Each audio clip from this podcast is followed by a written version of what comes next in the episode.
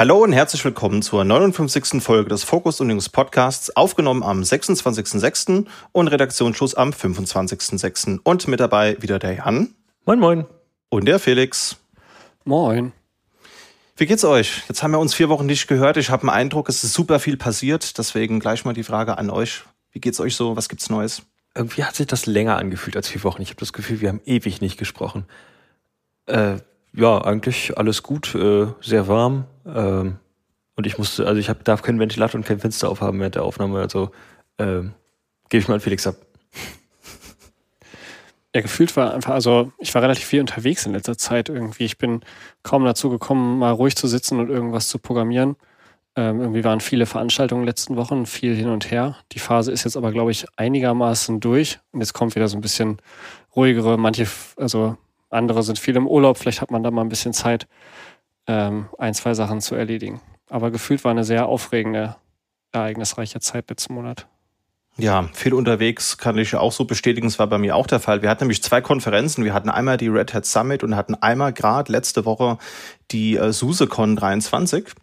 Und da, also so, der Red Hat Summit haben wir ja schon zwei Special-Episoden veröffentlicht. Die habt ihr ja vielleicht schon gehört, liebe Zuhörer. Ansonsten nach dieser Episode im Mitte Juli gibt's dann auch nochmal zwei Special-Folgen zur SuseCon. Und das hat richtig Spaß gemacht. Also es waren jetzt die ersten beiden Herstellerkonferenzen seit echt super langer Zeit für mich. Auch mal wieder so mit vor Ort und Menschen in Live und in Farbe und nicht in Form eines Webcam-Bilds das hat wirklich Spaß gemacht, auch mal Leute dann das erste Mal in Person zu sehen, die man sonst halt nicht sieht, weil man immer nur über irgendwelche ja, Social Media oder Communities miteinander korrespondiert.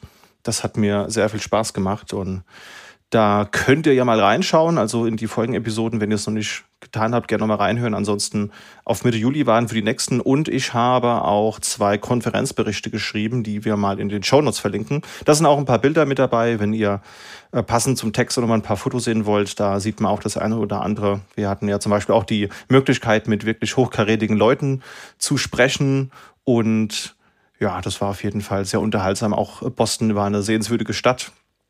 Hat mir sehr viel Spaß gemacht. Kommen wir mal zum Feedback und den Ankündigungen. Da haben wir eine Nachricht bekommen von Marcel, der hat gesagt, höre euren Podcast gerne ähm, auf der und zwischen der Fahrt zum Büro und fühle mich immer gut informiert. Bin auch beruflich viel mit SUSE, SUMA, Uni, OpenSUSE, Lieb unterwegs. Das freut uns natürlich sehr zu hören, lieber Marcel. Schön, dass du da Freude dran hast und ist natürlich klar, so eine Autofahrt, die lädt dann natürlich zu einem, mal einen Podcast nebenher zu hören. Machen wir, glaube ich, auch alle so. Und Marcel fragt aber auch nach unserer Meinung zum Red Hat Quellcode-Thema, das gerade vor wenigen Tagen aufkam. Das wird auch eins unserer Themen gegen Ende der Sendung sein.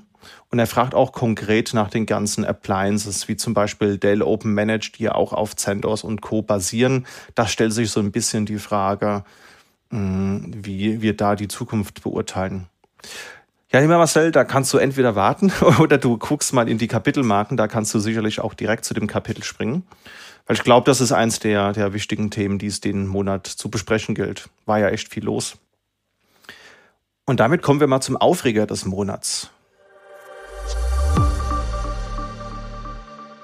Ja, und ich habe gar keinen Aufreger des Monats, was vielleicht auch daran lag, dass ich so viel unterwegs war und gar nicht so viel Kontakt mit der Maschine hatte, um mich aufzuregen.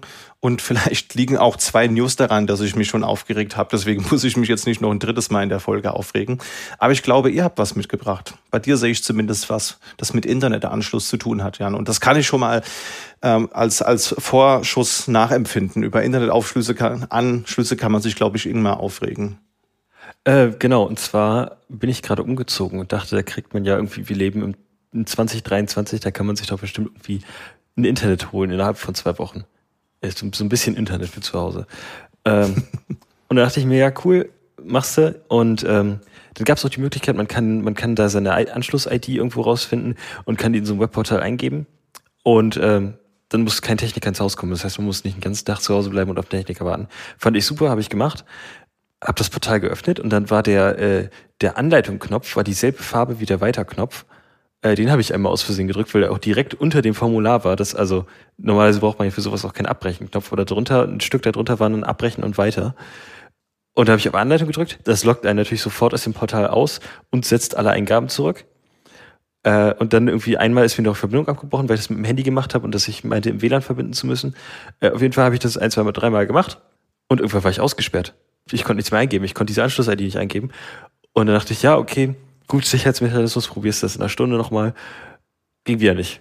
Habe ich bei Hotline angerufen und gefragt, könnt ihr mich da zurücksetzen? Ich würde das gerne machen, weil ich habe eigentlich keine Lust, den ganzen Tag zu Hause zu bleiben. Ich habe da auch, äh, wollte auch an dem Tag gerade woanders sein. Und dann erzählen die mir bei der Hotline, nachdem ich einmal rumgereicht wurde, äh, dass das, also dass die, ich darf keinen Namen nennen, aber das, das, das war einfach ähm, auf der Website des Anbieters ein Portal und die meinten, die könnten das nicht zurücksetzen. Und da habe ich ein bisschen blöd aus der Wäsche geschaut. Jetzt zum Glück kam vor einigen Tagen dann eine SMS mit noch einem anderen Portal auch auf der Seite, wo man die, wo die dann nochmal explizit abgefragt wurde, die Nummer. Äh, weil der Anbieter will das ja eigentlich auch nicht. Es kostet ja Geld, wie die einen Techniker in meine Wohnung schicken. Und auf jeden Fall hat das jetzt, glaube ich, zweieinhalb Wochen gedauert, bis ich Internet hatte. Hatte zum Glück noch unbegrenzt mobiles Internet von, von so einer Werbeaktion, dass ich das irgendwie an den Router klemmen konnte und das als alternative Internetleitung nehmen konnte. Äh, aber trotzdem irgendwie so ein bisschen enttäuschend, dass es 2023 ist und man wartet immer noch Ewigkeiten auf Internet. Ja, uff, das geht natürlich gar nicht. Also idealerweise kann man das ja so timen, dass man direkt Internet hat, wenn man umgezogen ist. Aber klappt natürlich nicht immer. Aber sowas ist natürlich unschön, wenn die UX dann so schlecht ist und man dann erstmal ausgesperrt ist. Also ich finde ja, wenn man wirklich da aktiv wo anrufen muss, um sich wieder freischalten zu lassen oder irgendwo was zu aktivieren, dann ist da irgendwie im Prozess ja schon was schiefgelaufen. Das kann man doch alles wunderbar wegautomatisieren, behaupte ich jetzt mal in romantischer Vorstellung. Also ich könnte es zumindest, wenn ich so ein Portal schreiben würde, aber ja, ist, ist hoffentlich bald rum. Ich glaube, äh, ab Mittwoch habe ich hoffentlich Internet. Äh, auch ein bisschen langsamer als vorher, das ist auch ein bisschen traurig, aber nicht viel. Von daher kann ich damit, glaube ich, ganz gut leben. Ja.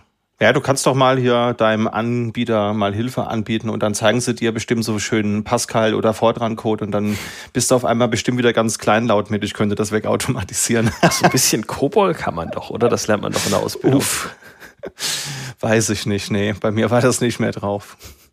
Gut. Felix, was hast du uns da mitgebracht? Ich sehe hier auch was, dass du dich äh, doch aufgeregt hast.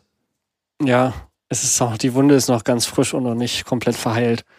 Wenn ich mich aufrege, dann meistens nicht äh, über quasi andere. Ich bin sehr friedfertig quasi. Meistens sage ich dann, aha, sie haben mir Bestes gegeben quasi. Aber über mich selbst kann ich mich grandios aufregen. Und ja, heute war mein Machine Handling nicht so das, das Schlauste. Also ich, man könnte es auch auf die Technik schieben, aber ich glaube, ich war ein bisschen selber schuld. Ich habe heute Morgen äh, gesehen, dass ich ein, zwei Package-Updates noch nicht hatte und dachte, ah, kannst du mal laufen lassen und habe aber irgendwie vergessen, dass ich das gestartet hatte. Und dann hat mich jemand angerufen und dann habe ich währenddessen mich rangegangen, war gerade im Flow, habe dann irgendwas geteilt und dann zip, weg. Bildschirm schwarz, aus, dann am Telefon zurückgerufen. So, dann habe ich das System wieder hochgefahren und festgestellt, oh, Kacke, das geht ja gar nicht mehr. Was ist passiert? Unter den Paketen, die ich updaten wollte, waren wohl vielleicht wahrscheinlich, ich schätze mal Grafiktreiber-Updates, irgendwie sowas. Da hat es in irgendeinem Zusammenspiel mit der Usage von dem, von dem Teams-Teilen schön geknallt. Das hat aber natürlich das ähm, Dingsbums, die DNF-Transaktion unterbrochen und anscheinend an einer richtig blöden Stelle, sodass es einmal schön zerschossen hat. Sauber. Richtig, also ich habe dann ein paar Sachen versucht, quasi das Paket, also wieder hochgefahren, auch über ein ähm, über ein anderes System erstmal Python nicht mehr drauf. Quasi, weil das Paket gerade in der Transaktion war. Ohne Python kein DNF. So. Uff. Dann schön mal quasi RPM runtergeladen, Side Injection aus dem, aus dem Container, Python wieder. Okay, DNF geht wieder. Dann Package Update, aber ich habe es auf Biegen und Brechen auch mit der Transaktion nicht wieder zurückgerollt bekommen. Ich habe ein, zwei Sachen gefummelt. Dann war irgendwie, habe ich, konnte ich DNF wieder machen. Dann habe ich ein paar Packages gehabt, aber dann habe ich versucht, ein paar Packages nochmal abzudaten, die in der Transaktion waren. Das ging dann auch wieder. Zum Beispiel Browser konnte ich dann wieder starten. Nach dem nächsten Reboot äh, ging dann aber die, war irgendwie, weil auch so Kernel-Updates noch mit dabei waren, ging auch die Init-RAM-Disk irgendwie nicht mehr. Auf jeden Fall, also richtig gründlich kaputt. Ähm, habe ich leider auch mit einem C-Root-Repair nicht mehr hinbekommen. Als ich dann im C-Root war, war auf, im C-Root konnte er nicht, konnte er nicht machen, weil Bash nicht da war. Dann habe ich das quasi noch rein, also reinkopiert, habe es ein paar ja, irgendwie eine Stunde versucht und dann kam der Schluss, okay, du bist anscheinend gestorben. Äh, hab dann einmal die Root-Partition neu installiert, gleichzeitig mal einen Distro-Update gemacht oder Upgrade. War jetzt mein schneller Sprung von 37 auf 38. Mhm. Ähm, Home einfach weit wieder gemountet und dann, ja, jetzt muss ich ein, zwei Applikationen wieder neu einrichten. Schön. Das kann einem schön den Tag versauen, wenn man eigentlich was vorhat, auch was erledigen muss eigentlich. Der Pain der Linux-User. Ja. Könnte man jetzt noch ein paar Windows-Kollegen erzählen, die dann nach dem Motto, ah, diese Amateure. Mit Windows wäre das nicht passiert und so. Ja, die, genau. Die. Oder du kannst das einfach auch einem Arch Linux User erzählen, der würde dann sagen, mit Arch Linux wäre das nicht passiert und by the way, ich benutze Arch Linux oder so. Ja. Ja, also es geht auch innerhalb der Linux-Bubble. Nee, ist natürlich super, super ärgerlich, aber das, das passiert halt. Ne? Wobei ich da sagen muss, da ist ja Fedora eigentlich mittlerweile von der UX her ganz nett gemacht. Also wenn du Updates installierst, dann kriegst du direkt schon den Hinweis, wenn du die Updates jetzt installierst, wird auch direkt ein Reboot gemacht. Das heißt, du musst das ja vermutlich, wenn du die Meldung nicht bekommen hast, über die Kommandozeile gemacht haben. Ja. Ja, sie ist fix, der Hammer. Aber, es, kam, schon, aber es, war nicht der, es war nicht der Reboot währenddessen, sondern quasi, mhm. äh, das hat der äh, an der Stelle, an der geteilt werden sollte, quasi gab es dann einen Crash, vielleicht genau in dem, vielleicht, ich glaube, es war einfach sehr ungünstiges Timing. Ja. Und meine, mein, mein Punkt wäre eher, schreibt euch hinter die Ohren, wenn ihr irgendwelche Updates macht, lasst einfach währenddessen die Finger von dem Scheißsystem. Ja. Nee, bin ich voll, voll bei dir. Also ich habe es mir auch abgewöhnt, das über die Kommandozeile zu machen, weil halt der Software Center dich direkt dann schon in den Reboot-Modus setzt. Also es lädt die Packages runter und bootet dann halt in so einer Art Single-User-Mode und installiert da die Updates, weil dann ist halt sichergestellt, dass da nichts dazwischen kommt, weil gerade Teams, das ist ja auch mein permanenter Aufreger, ähm, ist da sehr gut drin, dir Dinge abzuschießen. Also ist bei mir auch immer noch das äh, Problem, dass äh, Teams mir regelmäßig den Grafikkartentreiber abschießt und damit auch das ein oder andere Mal den ganzen Rechner lahmgelegt hat. Daher bist du leider in einen sehr, sehr unschönen Zufall reingelaufen, glaube ich. Ja. Deswegen kann ich mich auch nur über mich selber aufregen. Wird dir nicht nochmal passieren, vermutlich. nee, mit jedem Crash lernt man dazu. Ja. Klassiker. Gut, dann kommen wir mal zu den News des Monats. Und den Anfang macht Jan mit Podman.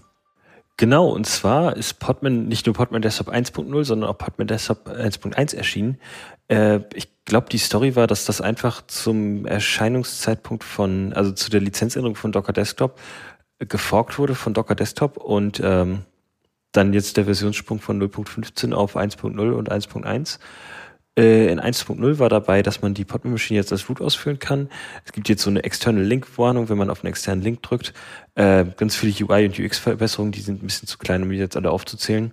Ähm, und es gibt jetzt äh, Featured Extensions, die, die wurden auch im Changelog explizit erwähnt. Und zwar gerade einmal Red Hat OpenShift Local dabei. Das ist ein lokales, fully featured Single Node OpenShift, womit man dann seine äh, OpenShift-Anwendung lokal testen kann und die Developer Sandbox von äh, for Red Hat OpenShift. Das ist ein kostenloses OpenShift in der Cloud für 30 Tage, wo man dann auch dementsprechend dann damit entwickeln kann. In 1.1 dazu gekommen sind Unterstützung für Lima. Lima, das ist äh, Linux in macOS. Das ist, glaube ich, die Abkürzung. Da gibt es ein kleines Shoutout an den Jasper Wiegratz, den Kollegen der hat das schon mal empfohlen und die Unterstützung dafür kommt jetzt out of the box mit. Vorher hat man da so einen kleinen, ein bisschen hacky Weg gehabt, um das zum Laufen zu bringen und das ist jetzt offiziell mit dabei. Äh, Docker Compose lässt sich jetzt systemweit installieren und die Plugins lassen sich unabhängig voneinander updaten. Hm. Mhm. Und dann gibt's in den Show Notes noch ein Interview mit, Christian, ich glaube, den Namen sagst du am besten. Ich glaube, du warst da vor Ort, oder? Genau, Maureen Duffy. Das ist die irische Schreibweise, die äh, hier angegeben wird. Es gibt ja auch ähm, E-O-I-N, so schreibt man auf irisch Owen. Das finde ich auch immer cool. Ähm, ja. Genau, da haben wir euch in den Shownotes ein Interview verlinkt ähm, in der letzten Episode. Und ja, viel mehr Neues gibt's da nicht. Das waren eher kleinere, also viele Bugfixes waren dabei. Da haben wir die Release Notes auch mal in den Shownotes gepackt, wenn ihr euch dafür noch mehr interessiert. Sehr gut. Ich finde es ja spannend, wie wie sehr sich die Tools mittlerweile ähneln. Also es gibt Podman Desktop als Antwort auf Docker Desktop, dann gibt es noch Rancher Desktop, was halt auch sehr ähnlich ist wie die beiden Tools, aber den Fokus halt eben auf K3S äh, legt.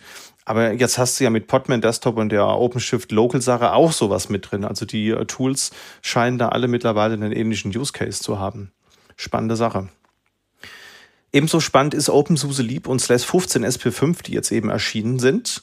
Das sind vor allen Dingen kleinere Updates, also die haben ja so dieses TikTok-Modell, äh, dass halt eben es ähm, Service Packs gibt, die eher konsolidieren und dann die, die noch ein paar Änderungen mit reinbringen. Und das 15er Major Release ist jetzt ja auch schon eine Weile draußen. Da gibt's also nicht mehr allzu viel technische Innovation, die wir erwarten können. Aber KDE Plasma 524 wurde auf 527 LTS geupdatet.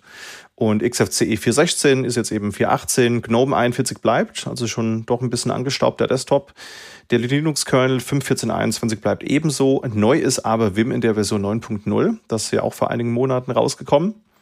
Und es gibt eine neuere Flatpak-Version. Das hat man vor allen Dingen getan, um einen CVI zu beheben und parallel zum systemweiten Python 3.6, das noch gepflegt wird, gibt es jetzt auch optional ein Python 3.11, wenn ihr da einen neueren Stack braucht, beispielsweise, weil eure Applikationen, die ihr da entwickelt, das eben benötigen. Dann auf der SuseCon wurde beiläufig erwähnt, dass LES 15 SP5 äh, jetzt das erste Release ist, wo Confidential Computing vollständig unterstützt wird. Habt ihr euch damit schon mal beschäftigt? Sagt euch das was? Confidential Computing, das war doch in diese Richtung, diese Prozessorerweiterung, dass man quasi, wenn man einen, eine virtuelle Maschine bei einem Cloud-Anbieter hat, auch garantieren kann, dass niemand damit der Hardware gepfuscht hat. Auch, ja, genau, das zählt auch mit, mit rein. Da brauchst du dann noch so Dinge wie äh, TPM, genau. Aber was es halt auch noch kann, ist, dass es eben CPU, Register und RAM-Inhalte voll verschlüsseln kann. Ja? Und das ist natürlich, wie du gerade schon, schon sagst, wenn du irgendwo so ein Cloud-Workload hast, dann möchtest du vielleicht dafür Sorge tragen, dass vielleicht eine andere VM in einem anderen Tenant, die aber auf der gleichen Hardware liegt, dann nicht in der Lage ist, deine RAM-Inhalte irgendwie zu spoofen. Mm, und dafür ist das Ganze entwickelt worden. Das setzt natürlich voraus, dass man gewisse CPU-Erweiterungen hat. Da ist einmal äh, zu erwähnen AMD SEV SNP, das sind die Secure Encrypted Virtualization Secure Nested Paging Erweiterungen oder eben äh, Intel TDX, das wäre dann das Pendant dazu, das sind die Trust Domain Extensions. Ansonsten leben totgesagte dann doch länger. Leap 15.5 sollte eigentlich das letzte Service Pack sein.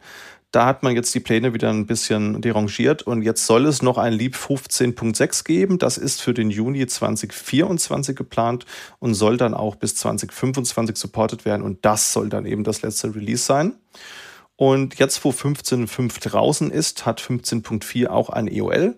Und das ist der 7.12.2023. Das heißt, da, wenn ihr irgendwo noch 15.4 Maschinen habt, dann solltet ihr die bis Anfang Dezember dann idealerweise aktualisiert haben. Dann gab es in dem Kontext auch noch neue Namen für OpenSUSE Micro OS. Das sind ja diese Immutable OS, die es da bei SUSE gibt. Habt ihr euch damit inzwischen mal beschäftigt? Nee. Sieht es bei dir aus, Felix? Damit hättest du übrigens, das ist mir gerade noch eingefallen, dieses Update-Problem, wenn du ein Immutable Fedora gehabt hättest, wie zum Beispiel Silverblue oder Kinoite, hättest du einfach dein, deine alte Config gebootet, dann wäre das ähm, Problem einfacher zu beheben gewesen, statt mit der Neuinstallation. Ja, das stimmt tatsächlich, ja. Das war auch bisher der Kontext, in dem ich das mal kennengelernt habe. Wir haben uns ja schon mal auch, glaube ich, in, der, in einer früheren Folge mal mit dem grundsätzlichen Funktionsmechanismen beschäftigt. Und ich meine, du hattest doch auch mal ähm, so ein Hackathon dazu angesetzt. Mhm. War der schon oder ist der noch? Der war schon, das war der ALP-Hackathon, den wir neulich hatten. Genau, aber das, äh, das hatte ich nur so am Rand mitbekommen, aber tatsächlich technisch mich damit beschäftigt, also es mal aufgesetzt und mal probiert, habe ich immer noch nicht tatsächlich. Es steht immer noch auf der Liste. Ja. Ja, ich habe mich jetzt mal im Rahmen der SuseCon damit beschäftigt, weil äh, halt eben da auch verschiedene Vorträge zu dem Thema waren und ALP ist ja jetzt Next Big Thing, da haben wir ja auch mit neulich äh, mit Susan einen Hackathon zusammen gehabt. Von daher also vielleicht, um es ganz kurz zusammenzufassen für die Zuhörenden, es ist also ein Immutable OS bedeutet, dass das ganze System prinzipiell read-only ist, mit Ausnahme natürlich eures User-Homes, in dem eure Daten liegen und von slash TMP und slash ETC. Bei letzterem liegt so ein sogenanntes Overlay-Filesystem drüber, weil wenn man eine Anwendung benutzen will, dann muss man sie halt eben auch konfigurieren und das geht natürlich nur, wenn ich in ETC reinschreiben darf. Das heißt, das ist ein sehr minimalistisches, kleines Betriebssystem und vor allen Dingen habe ich da immer ButterFS im, im Hintergrund als Dateisystem, was in der Lage ist, mit Snapshots umzugehen. Und immer wenn ich jetzt Updates installiere, wie das zum Beispiel bei deinem ähm, Vorfall ja auch der Fall gewesen ist, dann wird eben im Filesystem ein neuer Snapshot angelegt und in diesen Snapshot werden dann die Updates installiert. Das heißt, statt einem Zypper, um mal bei SUSE zu bleiben, gibt es ein Transaction Update Kommando, das dann halt eben in Form einer Transaktion da eben die neuen Pakete installiert. Ja, und wenn das erfolgreich war, dann wird das halt eben im Boot Manager entsprechend konfiguriert, dass man dann von diesem ButterFS Snapshot bootet, weil das kann Grub 2 ja auch. Und wenn das nicht funktioniert hat, ja, dann wird der Snapshot eben einfach wieder gelöscht. Und so habe ich zum Beispiel den Vorteil, dass ich einfach alte Snapshots wieder, wieder booten kann. Natürlich, ja, nix so als User lachen jetzt und sagen, jo, das äh, können wir schon, schon immer. Aber äh, auch altehrwürdige Distributionen, wie jetzt halt eben auch Fedora und äh, SUSE oder OpenSUSE, können das halt eben mit diesem Immutable-Ansatz dann eben, eben auch. Ja, und das fand ich ganz spannend, dass man halt eben wirklich mit so einem Reboot auch wieder zum funktionalen System kommt. Jetzt fragt ihr euch bestimmt, ja, das klingt ja schön gut, aber was mache ich denn mit meinen ganzen Applikationen? Naja, also es wird halt eben größtenteils OS-Tree eingesetzt und vor allen Dingen Flatpaks. Das heißt, für die Desktop-AnwenderInnen, die werden dann ihre Applikationen nicht mehr großartig oder weitestgehend nicht mehr über den klassischen Paketmanager installieren, weil das würde ja bedeuten, jedes Mal, wenn ich jetzt mein Hardtop, mein äh, NeoFetch oder meinen Firefox aktualisiere, dass ich einen Reboot machen muss sondern da wird man halt eben versuchen, Flatpak einzusetzen, dass das halt eben dann in einer gesandboxten Umgebung dann sowieso einfach aktualisiert werden kann. Das ist so der, der Grundsatz, wie so ein Immutable OS prinzipiell funktioniert. Und neben dem Micro OS aus der OpenSUSE oder SLES-Welt gibt es dann halt eben auch beispielsweise Fedora Silverblue mit, mit GNOME oder KinoEye mit dem KDE-Desktop. Genau, das so mal zum Einstieg. Und es gibt OpenSUSE Micro OS. Ja, das basiert eben auf dem Code von Tumbleweed, also der SUSE eigenen Rolling Release Distribution. Und es gibt aber auch OpenSUSE Leap Micro. Das basiert eben auf dem OpenSUSE Leap Quellcode. Also das, was dann so das ähm, Open Source Pendant zum SLES ist. Ja, also wenn man es ein bisschen stabiler mag, benutzt man Leap. Wenn man es nicht so stabil mag, äh, dann benutzt man eben Tumbleweed. So, und da gab es halt eben bisher den OpenSUSE Micro OS Desktop. Und der wird jetzt aufgeteilt, da gibt es zwei neue Namen. Es gibt nämlich einmal den OpenSUSE Ion, wird es, glaube ich, ausgesprochen. Das wäre dann der GNOME Desktop, also das OpenSUSE Pendant eben zum Fedora Silverblue. Und es gibt OpenSUSE Kalpa und das wäre das gleiche mit einem KDE Plasma Desktop und somit das Gegenstück zum Fedora Kinoite. Also ändert sich nur der Name, ja, das, was man dann eben runterladen kann, ISO oder, oder Image heißt jetzt anders. Und damit wollte man halt eben einfach so diesen, diesen Namen Wirrwarr ein bisschen entzerren, beziehungsweise man musste dann auch teilweise beim Installieren dann auswählen, welchen Flavor will wir jetzt. Und jetzt kann man einfach Aeon oder Kalpa runterladen, installieren und ja, ist dann ready. Das wäre doch mal was für dein nächstes Setup, Felix, mal so ein Immutable Desktop. Ja, generell. Also bei der äh, Frequenz, die inzwischen so jährliche Neuaufsetzungen sind ja nichts Ungewöhnliches in dem Fall. Und vielleicht könnte man den Prozess nochmal downstreamen, dass es dann nicht einen Tag dauert. Das dauert jetzt meistens so. Also ein bisschen weniger als einen Tag ungefähr, immer um alles wieder, wieder klar zu haben. Aber im Zweifelsfall, ja, vielleicht könnte man das noch ein bisschen schneller machen. Vielleicht einfach jeden Tag, jeden Tag frisch. Einfach immer. Why not? Einfach so, weil es geht, ja. Nee, bei den, bei den SUSE Micro-Dingern ist es auch zweimal im, im Jahr, wo ein Release ansteht. Also da ist es auch sinnvoll, wenn man so häufig ein neues OS hat, dass man da dann entsprechenderweise einfach mit einem, mit einem Repo dann, dann reinkommt. Ja, du hast uns einen der Aufreger des Monats mitgebracht, Felix. Ja, ich habe äh, dieses Mal die ganz interessanten Themen gekegelt, wo auch tatsächlich ein bisschen Diskussionsspielraum ist. Also wir beteiligen uns jetzt mal ein bisschen an der allgemeinen Diskussionen, die die Community im Moment hat. Äh, sind natürlich auch an eurem Feedback interessiert. Das heißt, alle, die zuhören und sich vielleicht auch nochmal einschalten wollen, äh, wir würden auf jeden Fall, wenn ihr uns was schickt, nächstes Mal nochmal ein, zwei Sachen, Kommentare vorlesen, wenn ihr dazu was habt. Ähm, Thema eins ist auf jeden Fall Reddit. Ähm, unser quasi Subtopic Reddit im freien Fall. Je nachdem aus der Perspektive. Vielleicht nochmal kurz die Zusammenfassung, was ist eigentlich passiert. Und zwar hat Reddit für die kommerzielle Nutzung seiner API Gebühren eingeführt. Das heißt, das Ganze war vorher einfach so möglich und jetzt soll das Ganze eben kosten. Und wen betrifft das vor allen Dingen? Tatsächlich gibt es nämlich im, ja, in dem Reddit-Universum einige Drittanbieter-Applikationen, die zum Beispiel eben ganz berühmte iOS-Sims oder Android-Apps, mit denen man dann halt eben Reddit konsumieren kann. Und damit die ihren Service eben aufrechterhalten können, brauchen die natürlich API-Zugriff. Das heißt, die, ne, die lesen dann die ganzen Daten von der Reddit API, rendern die in ihrem eigenen Format und so gibt es dann einen alternativen Zugriffsweg zu der eigentlichen Reddit-Webseite und dem nativen Reddit-Client. Und das hat für sehr große Aufregung gesorgt. Ähm, führt auch zu unserem Hashtag der Woche 402 Payment Required. ganz, ganz gut. Und ja, das hat zu, also in der Reddit-Community zu großen Protesten geführt. Ähm, es hat sich manifestiert unter anderem, dass einzelne Subreddits, das sind, ich weiß nicht, ob jemand vielleicht im Service Reddit noch gar nicht kennt, ne? kann ja auch sein. Ähm, Reddit ist eine sehr große Seite, in der so Unterforen bereitgestellt werden. Das heißt, die sogenannten Subreddits sind im Prinzip meistens moderierte Bereiche, in denen man halt eben alles Mögliche posten kann. Und die Moderatoren dieser Subreddits haben eben, äh, vor allem vieler großer Subreddits, haben eben dann zu Protesten aufgerufen und oder quasi ihre Subreddits zum Beispiel auf Read-Only gestellt, die generell privat gestellt, alle möglichen Aktionen gemacht, um eben da ihren Unmut zu zeigen und zu sagen, nee, so, so geht das nicht. Äh, einige bestimmt auch, weil sie A, entweder quasi selber diese Applikation nutzen und schätzen und das ganze Ökosystem halt ähm, der Drittanbieter-Apps eigentlich auch selber nutzen und wollen.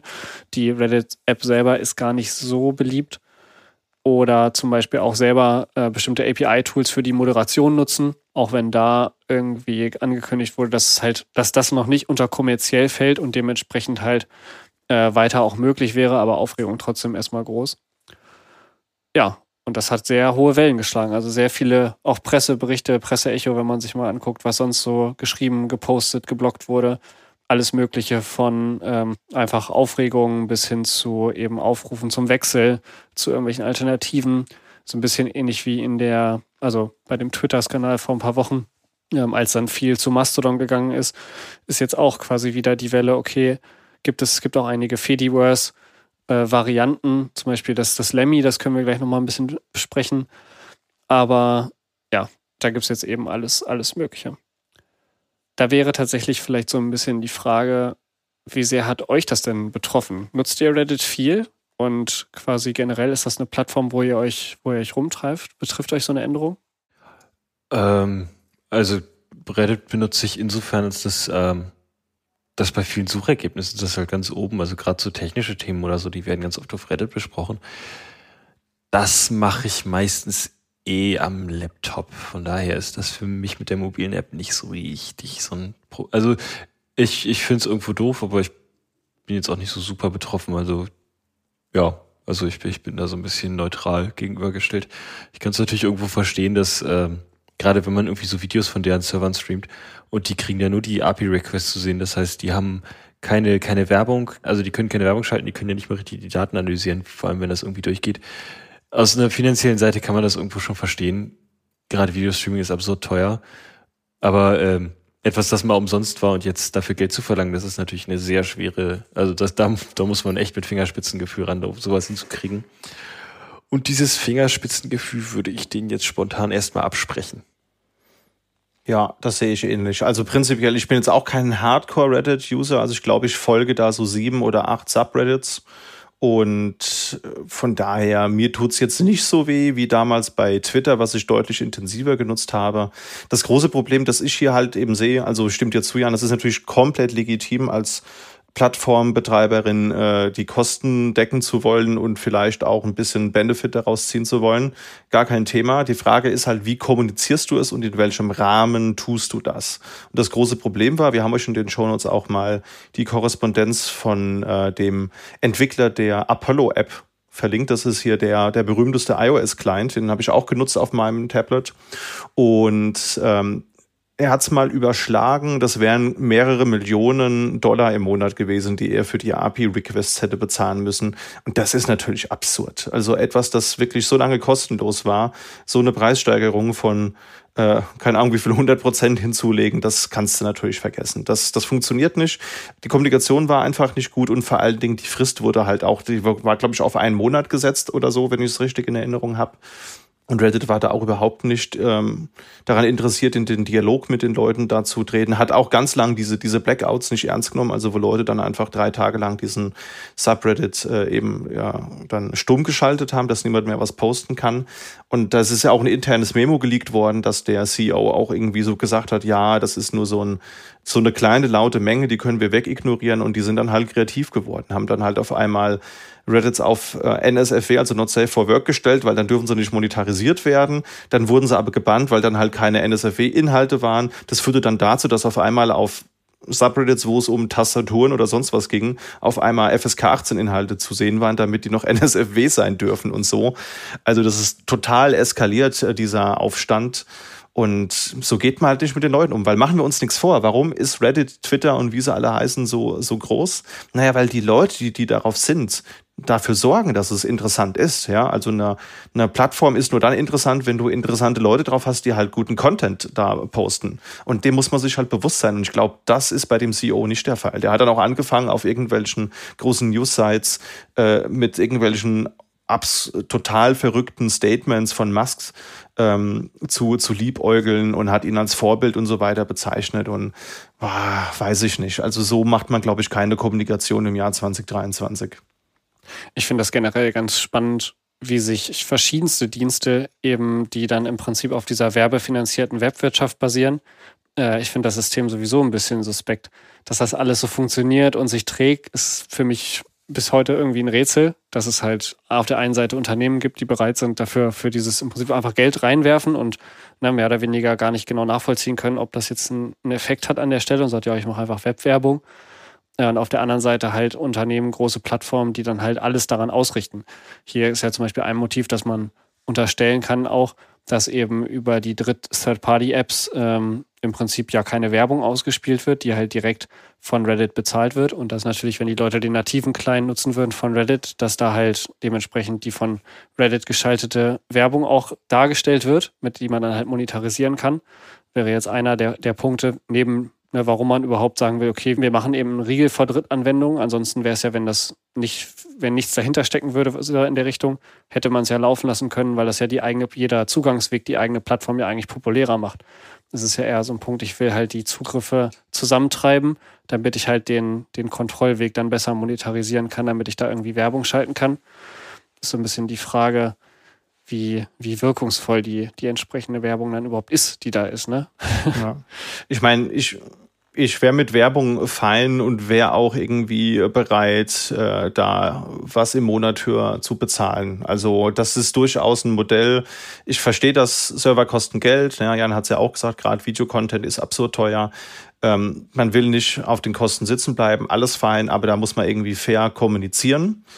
Und das ist hier halt eben einfach nicht passiert. Und die Standard-Reddit-Webseite und die Standard-App, die ist halt auch aus Datenschutzsicht eine absolute Katastrophe. Also die will man wirklich nicht benutzen. Deswegen gab es ja so klar oder gibt es ja so Clients wie Apollo, die am 30. Juni dann ihren Zugang verlieren. Ähm, da muss man sich halt einfach die Gedanken machen, ob man das äh, besser hätte kommunizieren können. Ja. Ja, auf jeden Fall spannend. Gefühlt so oder so ähnliche Fälle ja, stehen uns bestimmt noch weiter irgendwie ins Haus. Also sowas wird gefühlt immer mal wieder passieren, dass es da eben Nutzungskonflikte gibt. Und alles basiert halt eben immer darauf, wie man dieses ganze System halt monetarisiert und wie das halt laufen soll. Ja, spannender Fall. Ja, glücklicherweise gibt es ja ein paar Alternativen, die man nutzen kann. Und eine hast du ja gerade schon genannt, Felix. Lemmy ist so eine Alternative. Das ist eine Open-Source-Software, die aber für das Fediverse designt wurde.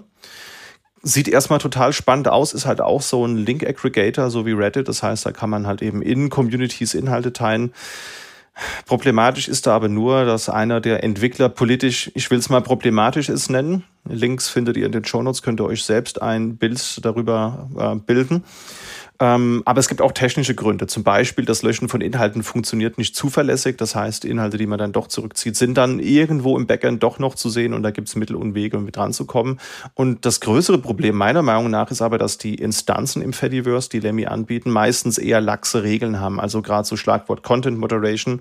Da kannst du im Prinzip alles, alles posten. Äh, da sagt keiner was bei den meisten Instanzen. Und das finde ich halt schwierig. Ja, also ich glaube, das Fediverse hat gezeigt, dass es funktionieren kann, aber nur, wenn es gewisse Regeln gibt, was erlaubt ist und was eben nicht. Also ich bin jetzt seit etwas über einem Jahr auf Mastodon unterwegs und da gibt es einige Regeln und da bin ich auch sehr froh darüber, dass die entsprechend auch umgesetzt werden und dass gewisse Instanzen, wo es eben Inhalte gibt, die ich definitiv nicht sehen möchte, halt einfach aus der Föderation rausgenommen und weggeblockt werden.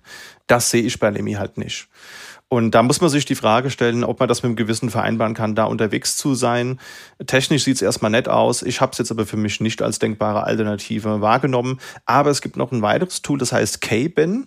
Das äh, ist jetzt Anfang 2021 gestartet und ist im Moment in der Early Beta Phase, ist dafür aber schon ziemlich nutzbar. Also ich habe mir da mal einen Account geklickt. Das ist die Entwicklung eines polnischen Entwicklers. Der Code ist auf Codeberg gehostet. Ist ja ein deutscher Verein, der auch auf äh, deutschen Servern dann eben die Möglichkeit bietet, da Code abzu legen. Vorcecho macht das ja auch. Und das ist im Juni total explodiert nach der Ankündigung. Also die haben jetzt auf 68 Servern, ich glaube, als ich mich registriert habe, gab es vier, äh, haben sie in Summe jetzt schon circa 50.000 User und haben jetzt auch schon angekündigt, dass eine native App für Android und iOS in, in Arbeit ist.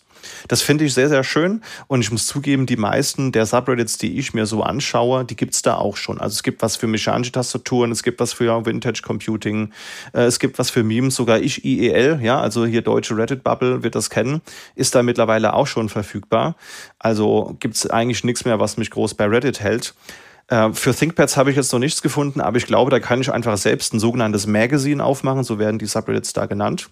Und das Schöne ist, ihr könnt trotzdem mit Lemmy föderieren. Das heißt, wenn es irgendwo Lemmy-Instanzen gibt, wo Inhalte sind, die euch interessieren, ihr wollt das selbst aber nicht weiter unterstützen oder nutzen, könnt ihr einfach von Capen aus die Inhalte aus Lemmy konsumieren. Coole Sache.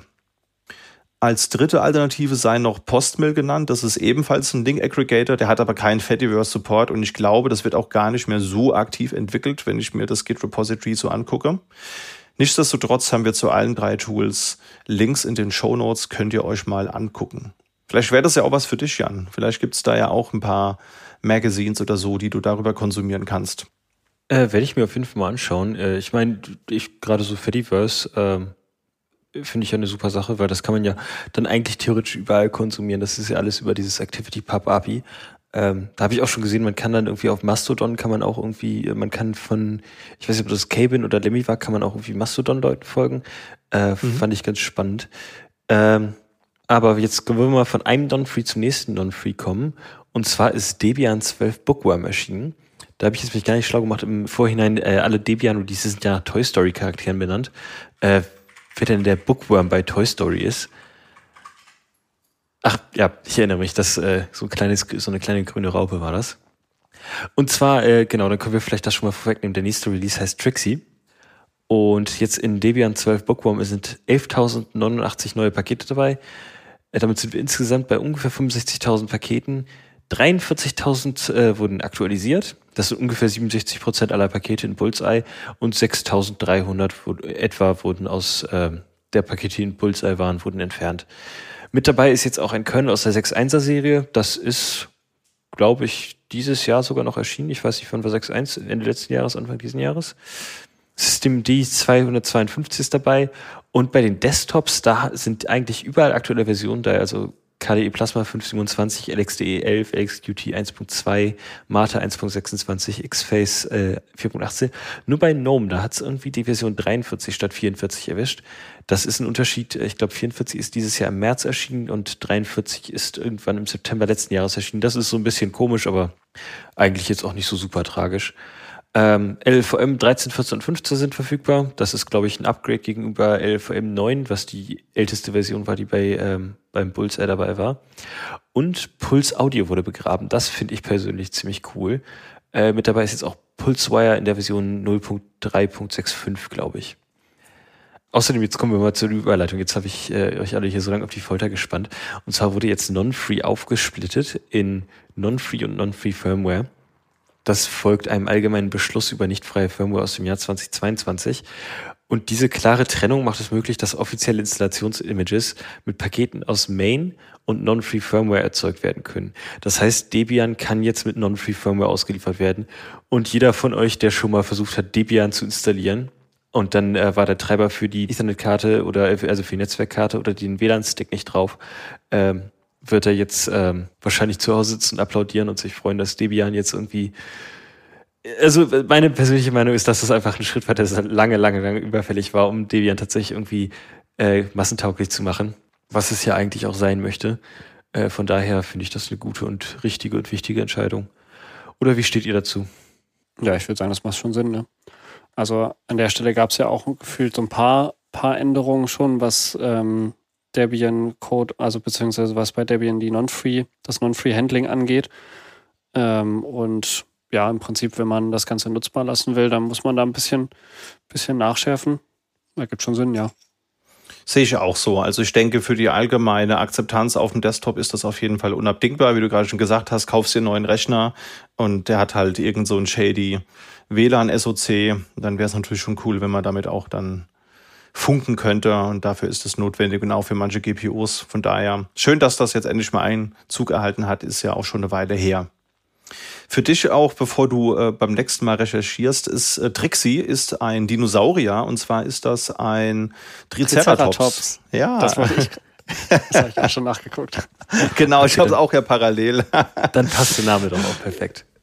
Total, ja, genau. Also Toy Story ist jetzt äh, kein Film, den ich regelmäßig gucke, deswegen bin ich da nicht so drin, was die Figuren heißen. Ja. Ja. Ich hatte mich schon gewundert, aber dann wartet man ja im Prinzip immer noch auf Bass, oder? Es gab schon Woody, war eins der ersten quasi. Mhm. Drei, Debian 3 ist Woody, die eine Hauptfigur. Aber welche ist denn Bass? Oder Lightyear im Zweifelsfall. Aber gibt's noch nicht. Müsste man jetzt mal äh, gucken in der Release-Tabelle. 1.1. Ich habe gerade nachgeschaut. Äh, 1.1 war Bass und äh, vor 1.1 gab es keine Namen. Ah. ah. Und dann waren die, also ich glaube, du hast die vollen Versionsreleases angeguckt, aber bis 2.0 gab es noch 1.1, 1.2, 1.3. Ah, und Debian 14 heißt Forky jetzt hier, kleiner Spoiler. Müssen wir vielleicht mal als Kapitelmarke an, anmerken. Cool. Äh, ich frage mich, ob denen irgendwann die Charaktere ausgehen.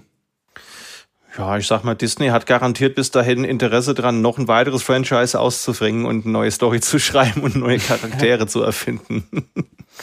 Ist auch ein interessanter, interessanter Punkt. Quasi an der Okay, wir haben uns dafür entschieden, ein bekanntes Projekt hat quasi diese Anforderung. Wir brauchen Toy Story 4.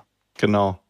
Das wär's doch so als, so als äh, USP, warum jetzt Disney noch einen weiteren Toy Story Film muss. Ja, wir müssen noch ein paar Charaktere für Debian für die nächsten 20 Jahre noch bereitstellen. Das wäre doch auch mal eine Idee. Kommen wir mal zum nächsten Thema. Da passt Debian auch ganz gut zu, denn Proxmox VE 8.0 ist erschienen. Das war echt schnell, muss ich sagen. Das hatte eine relativ kurze Beta-Phase von circa zwei Wochen. Das basiert jetzt eben auch auf Debian 12, hat aber einen neueren Kernel. Also es hat den Linux-Kernel 6.2 entsprechend drin, während bei Debian ja noch eine ältere Version mit drin ist, nämlich ein 6.1.27. Es hat QEMO in der Version 8.0.2 und LXC in der Version 5.0.2. ZFS ist in der 2.1.12 enthalten und das Objektspeichersystem Ceph Quincy ist in 17.2 enthalten. Ganz neu gibt es jetzt auch ein Ceph Enterprise Repository für KundInnen mit Subskription. Das heißt, wenn man da zahlender Kunde, zahlende Kundin ist, dann kann man entsprechend auch ähm, etwas weiter getestete Pakete bekommen. Das ist jetzt nichts, was Proxmox selbst macht, sondern das nutzen die halt einfach upstream und haben dann vermutlich, denke ich mal, irgendwie eine Partnerschaft mit denen. Neu ist auch eine optionale TUI in der ISO des Installers. Und wenn ihr euch jetzt VMs klickt, dann ist die Standard-CPU, die Coemo hier verwendet, x86-64V2-AES. Ja, das heißt, wenn es da also ihr bisher eine bestimmte andere CPU genommen habt, dann müsst ihr dran denken, das in der GUI jetzt entsprechend auch zu tun. Ansonsten gab es noch zahlreiche kleinere GUI und API-Updates und ich habe es selbst in meinem Homelab noch nicht ausprobiert, aber ich weiß von meinem Kollegen Jan, also der andere Jan, nicht der Jan, der hier mit drin ist, sondern ein anderer Jan. Grüße gehen raus, dass das sehr gut funktioniert hat. Er hat sein ganzes Homelab schon aktualisiert und hat gesagt, ja, herrlich langweilig, funktioniert alles so wie vorher, ein paar neue Funktionen. Was will man eigentlich mehr? Und ich glaube, die Frage hat sich Microsoft auch gestellt, wenn ich mir den nächsten Themenpunkt so anschaue, Felix. Ja, genau. Ähm, da gibt es eine ganz interessante Ankündigung, könnte für die meisten unter ferner Liefen laufen. Und zwar gibt es jetzt von Microsoft die offizielle Ankündigung Generally Available Azure Linux. Ähm, das Projekt ist allerdings eigentlich schon, schon länger unterwegs, ist eigentlich gar nicht so richtig neu, ist nur ein Name quasi oder generally so ein bisschen Support für ein, für ein Projekt, das sie jetzt mit vermarkten auch. Ähm, und zwar, das Projekt war bisher bekannt oder bleibt weiterhin bekannt unter CBL Marina, Common Base Linux Marina. Und das Ganze ist die Base unter anderem für AKS, für den Azure Kubernetes Service. Es ist also ein relativ minimales Linux, ein bisschen ähnlich wie, wie CoreOS und hat im Prinzip nur Basic Packages, Support, so alle möglichen Sachen eben, um da Container Workloads laufen zu lassen. Ähm, das Ganze ist allerdings im Vergleich ja sehr, man sagt Opinion, also im Prinzip sehr stark ausgerichtet auf diesen Use Case Azure äh, und auch im Prinzip explizit dafür gemacht. Und was ganz interessant ist, so ein bisschen der Vergleich, es gibt ein paar Pressestimmen dazu, ähm, warum denn nicht einfach eine, eine bestehende Distro genommen wurde, unter anderem. Ne? Warum nimmt man nicht Core S oder Fork Core S und packt da so ein paar eigene Sachen drauf? Und was hier an der Geschichte besonders interessant ist, dass in der Ankündigung von Microsoft heißt es, dass sie nicht quasi wieder in, in alte Streitigkeiten reingezogen werden wollen.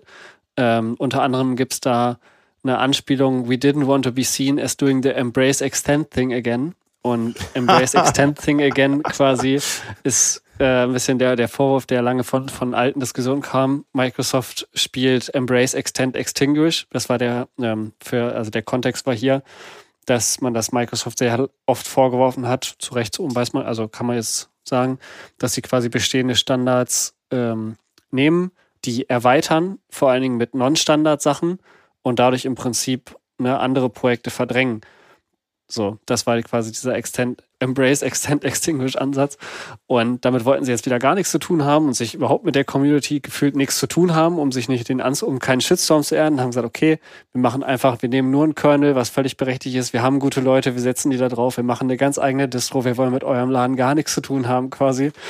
Ähm, irgendwie interessanter Punkt und quasi dann trotzdem sagen, okay, na, wenn ihr es benutzen wollt, wenn jemand anderes quasi das, das haben will, eben unter auf GitHub unter CBL Marina, kann man sich das dann eben ziehen. Ähm, und wir machen hier unser, unser eigenes Ding. Ja. Was ich allerdings noch nicht so richtig gefunden oder gesehen habe, ist, ähm, wo Azure Linux Generally Available, also es ist ja im Prinzip die supportete Variante von CBL Marina, aber wo auf welchen Kanälen das kommerzialisiert wird oder wo man das nutzen kann. Also ich habe jetzt noch nicht gesehen. Wahrscheinlich kann man sich dann auf, auf Azure auch Images darauf ziehen. Also man halt Azure VMs erstellt. Vielleicht können die auch auf Basis von, von Azure Linux dann sein. Ähm, aber wo das genau stattfindet und wie das genutzt werden soll, habe ich jetzt noch nicht so richtig rausgelesen. Wäre das denn was, das du persönlich nutzen würdest? ich glaube, das ist einfach, also für, für Use Cases im Prinzip außerhalb dieser, der Azure Bubble ist das im Prinzip, deswegen war auch der Punkt, habe ich nicht genau verstanden. Also für mich spielt es noch nicht so richtig eine Rolle. Ja, also wenn ich im Prinzip zum Beispiel so ähnliche Probleme hätte, würde ich natürlich auf den Core S zurückgreifen ähm, und das halt eben, eben da machen. Von daher. Ja, geht mir ähnlich. Also ich denke, ich bin da auch vielleicht nicht unbedingt die Zielgruppe für, aber es ist doch schön, das zu haben. Diversität ist doch was Gutes und gerade aktuell ist es ja vielleicht ganz gut, noch eine zweite und eine dritte Option zu haben. Von daher. Und das geht auch ein bisschen in die nächste Richtung. Da gibt's ja auch unerwartete Neuerungen, Jan, wenn ich das richtig sehe. Ähm, genau, und zwar Ubuntu wird immutable. Das, die springen da jetzt ja mit so ein bisschen auf den Trend auf. Das hatten wir in den letzten paar Folgen schon mal wieder. Ich glaube, wir hatten in den letzten paar Folgen äh, pro Folge eine neue Distro, die jetzt immutable wird. Ich glaube, Fedora war dabei, OpenSUSE war dabei. Und ähm, ab 24.04 LTS gibt's Ubuntu jetzt in zwei Versionen. Und zwar gibt's jetzt diese Core-Version gibt's schon länger und die gibt's jetzt auch als immutable Desktop. Also zu der Core-Version kommt Desktop dazu. Und im Gegensatz zu wie anderen, andere Distros das machen, besteht das nicht aus einem quasi soliden Blob, sondern aus mehreren Ebenen, die unabhängig voneinander aktualisiert werden können. Das heißt, der Kernel ist ein Blob, der unabhängig von äh, zum Beispiel anderen Blobs aktualisiert werden kann. Und das Ganze basiert natürlich Ubuntu typisch auf Snaps. Ich weiß gar nicht, haben wir da, da könnten wir eigentlich mal wieder so eine, so eine, so eine Fokusfolge machen oder sowas. Mal gucken, ob Snap jetzt mittlerweile besser ist.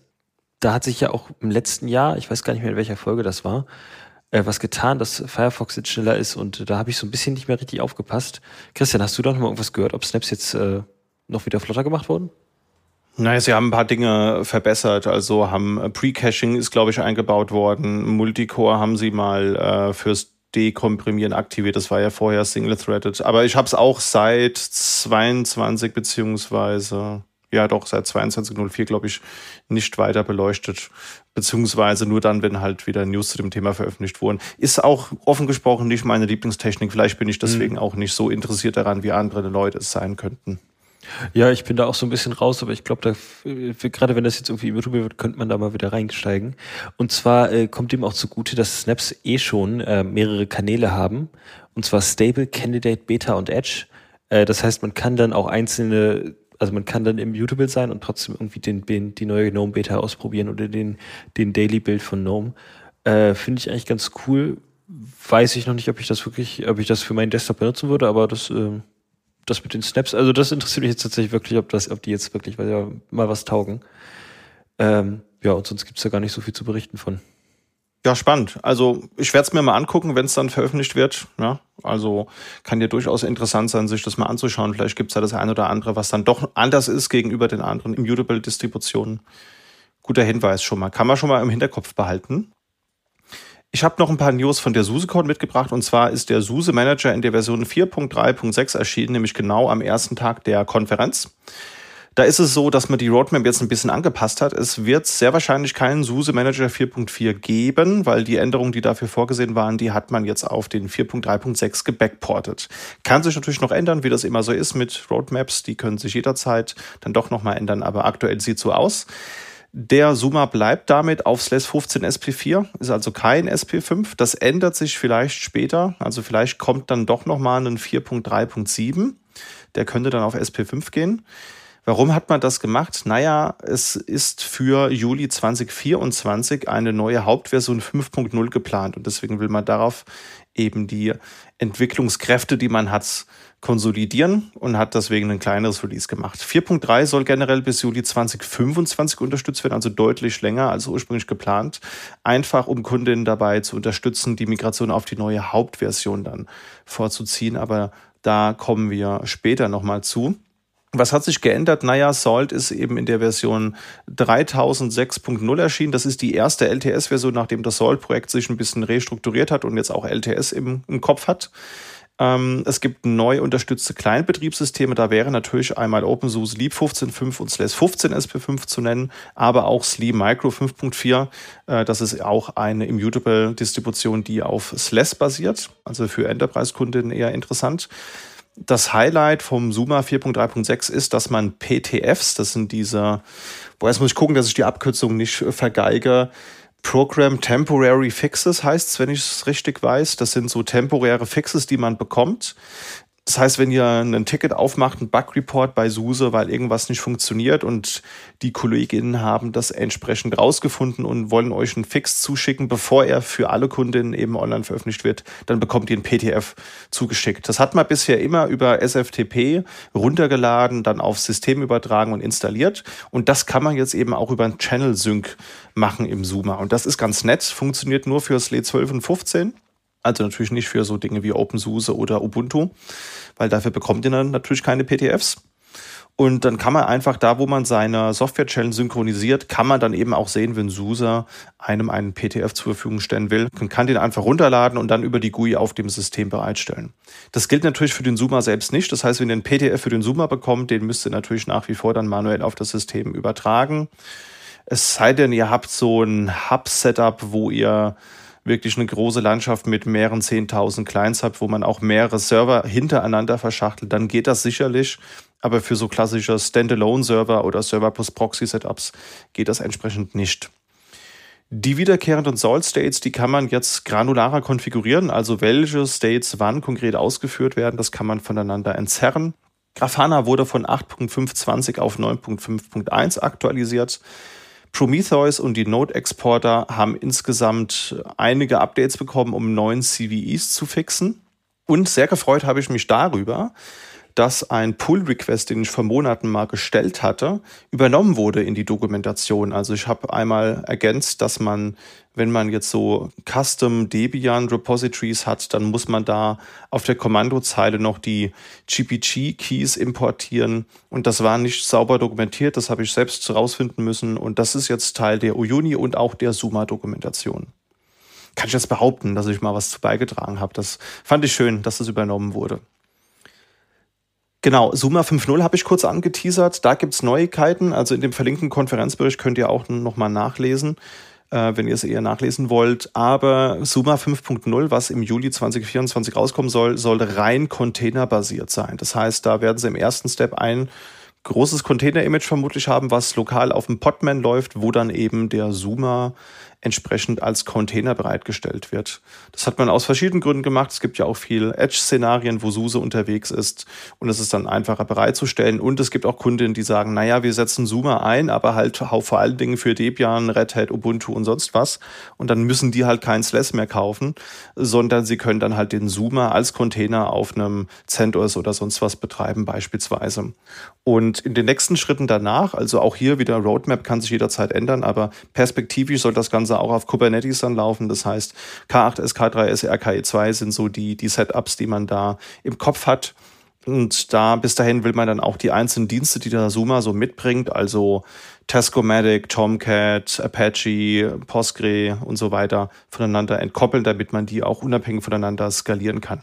Und das ist echt ein super spannendes Thema. Da habe ich mir auch einen Vortrag auf der SUSE-Con so angeschaut, weil ich meine, der Suma und Uyuni basieren auf etwas, das Spacewalk heißt, das 2008 das erste Mal rauskam. Die haben da irgendwie Java JDK V11-Code, der auf V17 migriert werden muss und super viel alte Leichen und haben da so ein bisschen erzählt, was das für ein Aufwand ist, das halt Cloud-ready zu machen. Also ich glaube, das ist echt kein einfaches Projekt, deswegen sieht super spannend aus und ich glaube, bis 2024 werden sie auf jeden Fall alle Zeit auch brauchen, um das zu modernisieren. Habt ihr eigentlich schon mal so eine Anwendung modernisiert oder versucht, in einem Container zum Laufen zu kriegen? Das glaube ich, gar nicht so einfach, wenn man da nicht so drin ist. Also ich habe ich hab so ein paar Horror-Stories von Kunden, die hier leider alle, also zum Glück für unsere Zuhörenden unter, unter NDA stehen. Ähm, bei den meisten Anwendungen, die sind halt nicht so richtig dafür gedacht. Da ist das dann halt ein Container mit einem Replika und das ist dann halt nicht ist Cloud Ready, ähm, aber nicht Cloud Native. Und ähm, das merkt man dann auch, dass es halt nicht die komplette Plattform ausnutzt. Bei mir ist es dann gefühlt doch nicht so der Schwerpunkt geworden, wie ich eine Zeit lang mal dachte. Also ich habe vor einer ganzen Weile mal noch mehr Programmierarbeit gemacht und als ich da angefangen habe, mich mit Containern zu beschäftigen, dachte ich gefühlt, das wird uns die nächsten paar Jahre eine Hauptaufgabe, irgendwie portieren von irgendwelchen Sachen auf Containertechnologie. Aber tatsächlich ist es dann irgendwie doch eine andere Richtung geworden und ich habe das immer nur so am Rand mitbekommen. Vor allen Dingen, wenn eben größere Applikationen dann geschippt wurden, so ja, wir haben jetzt auch Container und dann guckt man so, was habt ihr gemacht und dann so ja einfach die ganze Applikation Lift and Shift einmal zack. Ich habe das, ich habe hier einen Container gebaut und meinen riesen Tader ausgepackt. So. Ein Gig kann man jetzt so hochfahren. Wow, ja. Ja, ähnlich sieht's da auch noch aus. Ich glaube, 2,1 Gig groß ist das Image, das sie kurz gezeigt haben, aber es ist natürlich erstmal ein POC. Ne? Also der, der Proxy, der wird schon seit einem Jahr supported als, als Container. Und die sind da jetzt halt dran, das alles zu entzerren. Aber wenn du dann so alte Leichen hast, wo irgend so ein gammeliger Java-Code äh, was auf der Platte schreibt oder liest, was andere Dienste auch brauchen, das muss man dann halt voneinander entzerren. Und auch so Sachen wie SSL-Zertifikate, die müssen dann halt auf Ingress-Level von dem Container-Stack ausgeführt werden. War total spannend, sich da mal den Vortrag anzuschauen von dem Entwickler, der das betreut. Gut, zum Thema System Management habe ich noch eine News und zwar gibt es jetzt neue Formen Clients für SUSE. Ich hatte im März bemerkt, dass Formen lediglich Clients für SLE 12 shippt. Und das ist natürlich, naja, SLE 12 SP5 ist das letzte Release. Da muss man, glaube ich, mittlerweile auch schon extra Münze bei SUSE einwerfen, dass man da noch Support für bekommt. Und eine freie Version gibt's da auch schon eine Weile nicht mehr. Und da habe ich mal im Forum bei Formen nachgefragt, habe auch einen Bug entdeckt, der das dokumentiert hat ob man das nicht mal wieder angehen will. Und das Formen-Projekt selbst hat da jetzt nicht so die Notwendigkeit drin gesehen. Aber es gibt ja auch noch die Atix und die bauen ja den kommerziellen Ocarino, was im Prinzip ein umgelabelter Formen und Cartello ist in grün äh, der aber auch noch viele andere Mehrwerte bietet. Aber auf den ersten Blick sieht es erstmal aus wie ein umgelabeltes Formen und Cartello. Der Mehrwert ist vor allen Dingen, dass man da halt kommerziellen Support für bekommt und halt Red Hat SUSE und andere Distros verwalten kann, was jetzt für den Red Hat Z-Lite nicht unbedingt gilt. Naja, und die haben halt so ein, so ein Client gebaut für ihr kommerzielles Produkt, weil sie da ja Kundinnen auch unterstützen möchten, dass sie das ähm, eben anwenden können. Und die haben sich in dem Foren-Thread bereit erklärt, das auch upstream zu shippen. Und das haben sie jetzt getan. Das ist jetzt für Slate 12 und Slate 15 verfügbar. Haben wir euch in den Shownotes verlinkt, sodass man dann auch mit einem Vanilla, Format und Cartello und deren Repository, das ihr auch in den Shownotes findet, dann eben gängige Slay-Maschinen verwalten kann. Ich habe es jetzt noch nicht getestet, aber Artix-typisch würde ich mal erwarten, dass das eine runde Sache ist. Also die kommerziellen Clients kenne ich, die funktionieren sehr gut und die scheinen eins zu eins den Client jetzt zu shippen. Also da kann man mal sagen, Kudos an den Bernhard Suttner und an eine neue Kollegin, die Louis Rokita heißt. Die haben das Ganze vorangetrieben und auch in der Community entsprechend promoted. Sehr schöne Sache. Und du hast uns ein Red Hat Office Thema mitgebracht, Felix. Ja, das ist auch so ein, so ein Punkt, das kann man ein bisschen verfolgen, kann man kommentieren, aber im Prinzip kann man halt, wenn so die Entscheidung ist, dann auch wieder wenig machen. Und zwar gab es durch den Red Hat-Mitarbeiter Matthias Klaassen auf dem Fedora, also im Fedora-Forum, die Ankündigung, dass RHEL, nicht Fedora, so also ein bisschen interessant, aber RHEL soll in Zukunft die LibreOffice Suite nicht mehr paketieren. Und begründet wurde das Ganze mit, dass das halt viel Arbeit ist, ähm, weil das offensichtlich auch ein bisschen so ein Desktop-Java-Schwergewicht ist und man muss da ganz die Pakete halt bauen. Und das haben die bisher immer übernommen und das halt gemacht und das soll halt in Zukunft nicht mehr passieren. Ähm, das heißt, RHEL wird in Zukunft dann ohne vorinstalliertes LibreOffice kommen oder ohne vorverfügbarkeit LibreOffice. Ja, gut. Ist halt so ein bisschen der Punkt. Also in Zukunft wird das weiterhin auch bekommen können.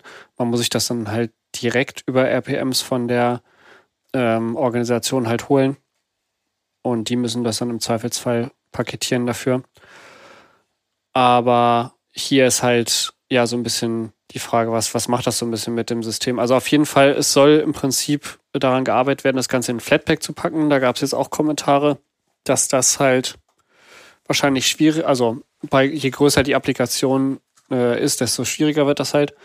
Allerdings fand ich hier einen ganz interessanten Kommentar von einem Golem-Artikel, den ich euch auch mit verlinkt habe, dass das halt so ein Punkt ist, dass klassische Desktop-Software, es gibt ja immer so ein Hin und Her, hin und her zwischen Desktop, also Client, lokal quasi. Und im Moment driftet ja alles viel halt zu eben nicht von, weg von Desktop-Software wieder, sondern halt hin zu so ein bisschen eben, ja, Web-Software, Browser-Software und das eben klassische äh, Workstation-Software, vor allen Dingen halt in Libre, das ja dann in Konkurrenz steht für viele auch zu O365, die das halt auch weiterhin bekommen ähm, so ein bisschen auch an Bedeutung verliert. Und wenn quasi, dass man dann dieses, auch eine andere Bewegung, die wir öfter schon kommentiert haben, dass die Paketierung für einzelne Distros auch eben ein bisschen abnimmt. Die Leute haben irgendwie nicht mehr die, äh, die Energie oder das Ganze zu paketieren, sondern viel soll halt zusammenfließen in diesem Flatpak-System, ne, wo man dann sagt, okay, wir packen, wenn wir es schon für Linux machen, dann eben nur für Flatpak und nicht eben für RPMs bauen, für alle möglichen Sachen. Da ist das Ganze so ein bisschen im, im Wandel. Ähm, ja, wie seht ihr das denn? Also würdet ihr sagen, das ist ein, ein, großer Beinbruch und Red Hat quasi legt da die Axt so ein bisschen an den an Office auf dem Linux-Desktop? Oder würdet ihr sagen, ja, das, so ist es halt, kann man nichts machen? Also ich hätte jetzt einfach gesagt, solange es irgendwie als Flatpak oder als RPM irgendwo noch steht, bin ich davon wenig, ähm, wenig betroffen. Also gerade zumindest, weil ich auch Fedora nicht so oft benutze. Äh, und Rel ähm, kann ich mitleben. Ich sehe es ähnlich. Also ich verstehe den, den Hater auch nicht, den es im Internet gab. Also Red Hat deprecated ständig Dinge, wenn man sich die Release Notes mal anguckt. Da sind voll oft Pakete, die deprecated äh, werden. Und die Leute, die es brauchen, die nutzen dann halt sowas wie Apple, also diese Extra Packages for Enterprise Linux. Da gibt's übrigens auch eine sehr passende Folge im Fedora Podcast, die wir euch mal in den Show Notes verlinkt haben, wo es genau darum geht. Da ist nämlich einer der Apple Maintainer mit dabei. Und naja, also ich denke halt auch, Effizienz ist ein großes Thema. Das heißt, die haben halt auch nur eine, eine gewisse Teamgröße, die sich mit dem Thema Desktop Linux beschäftigt. Und wir haben auf der einen Seite auch die Immutable Distros. Das heißt, sie müssen LibreOffice für zwei oder mehrere Distries paketieren. Das ist irgendwie aufwendig. Und es gibt halt auch andere Themen. Also in einem der Artikel wurde auch gesprochen, dass High DPI halt ein Thema ist, wo man mehr Leute drauf werfen möchte. Und das sehe ich halt auch so. Also da gibt es wichtige Probleme. Und ob ich jetzt LibreOffice halt eben als Flatpak benutze oder nicht, macht jetzt für mich keinen großen Unterschied. Es gibt auch noch das Apple Repository, das heißt, diese Abhängigkeit zur Java-Integration, ich denke, das wird Apple halt relativ schnell adaptieren. Von daher verstehe ich da den, äh, den Hate nicht so ganz, den es da im Netz gab. Also User sind halt immer erstmal gegen Veränderungen, aber das ist jetzt keine Veränderung, die ich negativ finde, muss ich ganz ehrlich sagen, weil da hat der Distributor anderes zu tun, als jede neueste Version vom Firefox-Browser oder irgendwie vom LibreOffice zu paketieren. Das können die Leute, die die Anwendung entwickeln, besser und dann sollen die halt ein neues Flatpak releasen. Bin ich völlig fein mit. Du hast uns was aus dem Asahi-Lager mitgebracht, Jan. Stimmt, und zwar gibt es bei Asahi Linux OpenGL 3.1. Damit wurde OpenGL 3.0 quasi komplett übersprungen. Man ist von, ähm, direkt von 2.1 auf 3.1 gegangen. Und mit dabei ist auch OpenGL ES. Äh, das ist von 2.0 auf 3.0 gesprungen. Ich glaube, OpenGL ES, wisst ihr das gerade zufällig? Das ist der Mobile-Standard von OpenGL. Das ist genau, ES ist für Embedded Systems. Und 3.1 ist fast fertig. Und das Coole an OpenGLES 3.1 ist, dass das quasi parallel zu Vulkan 1.0 ist. Das heißt, ähm, der Progress an OpenGL hilft auch gleichzeitig beim Progress mit Vulkan. Und unter anderem sind damit dabei, das äh, ist jetzt, glaube ich, für jeder, der, für jeden, jeder oder jeden, der nicht Computergrafik irgendwie im Studium hat oder so, äh, ein bisschen Spanisch, aber mit dabei sind Multiple Render Targets, Multisampling, Transform Feedback und Texture Buffer Objects unter anderem. Und bislang gibt das Ganze nur äh, erst in den Edge-Paketen. Und äh, gezeigt wurde das Ganze natürlich mit einem Screenshot von Super Taxcard. mit anständiger Beleuchtung. El computador de Chequeno. Das heißt, glaube ich, Computer sagt Nein auf Spanisch. Nee, also viel davon habe ich auch nicht verstanden, aber ist, glaube ich, echt eine schöne Sache, die auch dabei hilft, dass das ganze Thema Linux auf Apple Silicon nochmal beträchtlich nach vorne bringt. Echt krass, was die in den zwei Jahren geleistet haben. Kann man wirklich nicht genug anmerken. Kommen wir zum nächsten Thema. NixOS 23 Stoat bzw. 2305 Stoat ist erschienen. Stoat, das ist äh, das große Wiesel oder das Kurzschwanzwiesel, das ist eine Marderart und ihr könnt gerne mal in einer Suchmaschine eures Vertrauens danach suchen. Es sind total posierliche, niedliche Tierchen. Ich finde ein sehr, sehr passendes Logo für das neue Release. Das folgt auf 2211 Raccoon. Das ist jetzt auch veraltet. Das heißt, wenn ihr das noch einsetzt, dann solltet ihr am besten ähm, verschieben. NixOS 2311 wird den Codename Tapir auch tragen, das ist auch schon bekannt. Und es gab in diesem Release 1800 Beitragende mit zwei Highlights. Ein Highlight ist libxcrypt, das ist ein Ersatz für die libcrypt, die in glibc enthalten ist. Die stellt diese Crypt-Funktion bereit und die ist aber schon seit 2017 deprecated. Das heißt, der Ersatz, der bietet neue und verbesserte Hashing-Funktionen und Passwörter müssten dann halt gegebenenfalls aktualisiert werden, damit ihr zum Beispiel gerade im Einsatz von LDAP einen Lockout eben entsprechend verhindert. Ansonsten, wenn ihr Anwendungen verwendet, die unbedingt noch die alte libcrypt brauchen, dann gibt es libxcrypt-legacy, auf das ihr euch referenzieren könnt, was dann halt eben alte Hashing-Algorithmen benutzt. Das andere Highlight ist Bootspec. Da geht es um eine standardisierte Bootloader-Konfiguration. Das wird dann an zentraler Stelle konfiguriert, beispielsweise unter slash run slash current-system slash boot.json. Und da könnt ihr so Dinge konfigurieren wie mehrere Init-RAMs, Secure Boot oder AB Partition Layouts. Ähm, und dann wird halt eben dadurch gewährleistet, dass egal welchen Bootloader ihr benutzt, das halt in einem standardisierten Format vorliegt. Und das hilft halt eben dabei, verschiedene Hardware und Architekturen zu unterstützen. Denn je nach Hardware hat man ja auch unter Umständen einen anderen Bootloader, den man einsetzen muss. Ansonsten Linux 5.15 wurde auf 6.1 aktualisiert.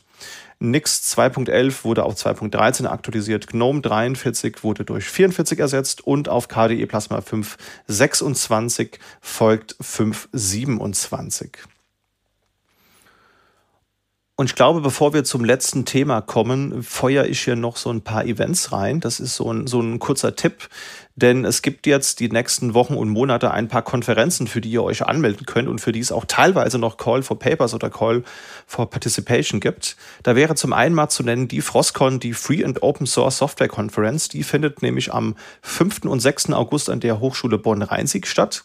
Da ist jetzt CFP leider schon gelaufen, aber HelferInnen werden gesucht. Das heißt, wenn ihr Bock habt, da ein bisschen mit anzupacken und den Leuten dabei zu helfen, eine tolle Konferenz zu ermöglichen, dann meldet euch sehr gerne. Link ist in den Show Notes. Als nächstes wäre der MRMCD oder die MRMCD zu nennen. Das sind die Meta Rhein-Main Chaos Days. Die finden vom 1. bis zum 3. September in den Räumlichkeiten der TU Darmstadt statt. Und das ist so eine jährliche Konferenz über IT-Security. Die gibt's auch schon seit 2004, mit Ausnahme der Pandemiejahre natürlich. Ticketpreise sind noch nicht bekannt. Also im Auf der Webseite, die wir euch auch verlinkt haben, wird nur von Low Prices gesprochen. Und ja, KonferenzbetreiberInnen hassen diesen Trick. Ihr könnt einfach noch am CFP teilnehmen, der bis zum 30.07. läuft. Und ich denke, wenn man da mit einem Talk äh, partizipiert, dann gibt es bestimmt reduzierte oder kostenlose Tickets, wie das andere Konferenzen auch so tun. Und wenn ihr danach immer noch nicht genug habt, dann findet ein paar Tage später die NixCon statt, nämlich vom 8. bis 10. September, auch in den Räumlichkeiten der TU Darmstadt. Und da gibt's Tickets einmal für Privatpersonen für 75 Euro oder auch für äh, Business. Da wäre dann das Ticket bei 150 Euro. Das heißt, wenn ihr als Firma Geschäfte mit Nix oder NixOS macht, dann ist das der vorgeschlagene Ticketpreis. Ansonsten gibt's aber auch kreative Lösungen. Das heißt, wenn ihr jetzt Studierende seid und super gerne dran partizipieren möchtet, aber vielleicht keine 75 Euro mal eben habt, dann haben die auf der Webseite, die wir verlinkt haben, gesagt, man soll sich gerne einfach melden. Auch da gibt es einen CFP und der läuft noch bis zum 10.08.2023. Wäre da was für euch dabei bei den Events? Wahrscheinlich also am ehesten schon noch die Frostcon. Die klingt schon ziemlich cool und der Rest, ich habe NixOS noch nicht so richtig benutzt, deswegen sehe ich mich noch nicht so richtig bei NextCon. Und ähm, ja, das andere kann ich nicht so richtig einschätzen. Ich muss sagen, bei der Frostcon tritt auch regelmäßig einer meiner Lieblingsspeaker auf. Da bin ich immer gespannt auf große Vorträge von, von diesem ST Devil, der spricht da öfter häufiger. Ah, der soll gut sein, habe ich gehört. ja, äh, okay, cool. Vielen, vielen Dank. Ähm, ja, Frostcon ist für mich auch Pflichtprogramm. Das war meine erste Konferenz, nämlich an der ich teilgenommen habe, 2014. Nee, 2013 glaube ich sogar schon und deswegen gehe ich da jedes Jahr hin und freue mich da immer drüber.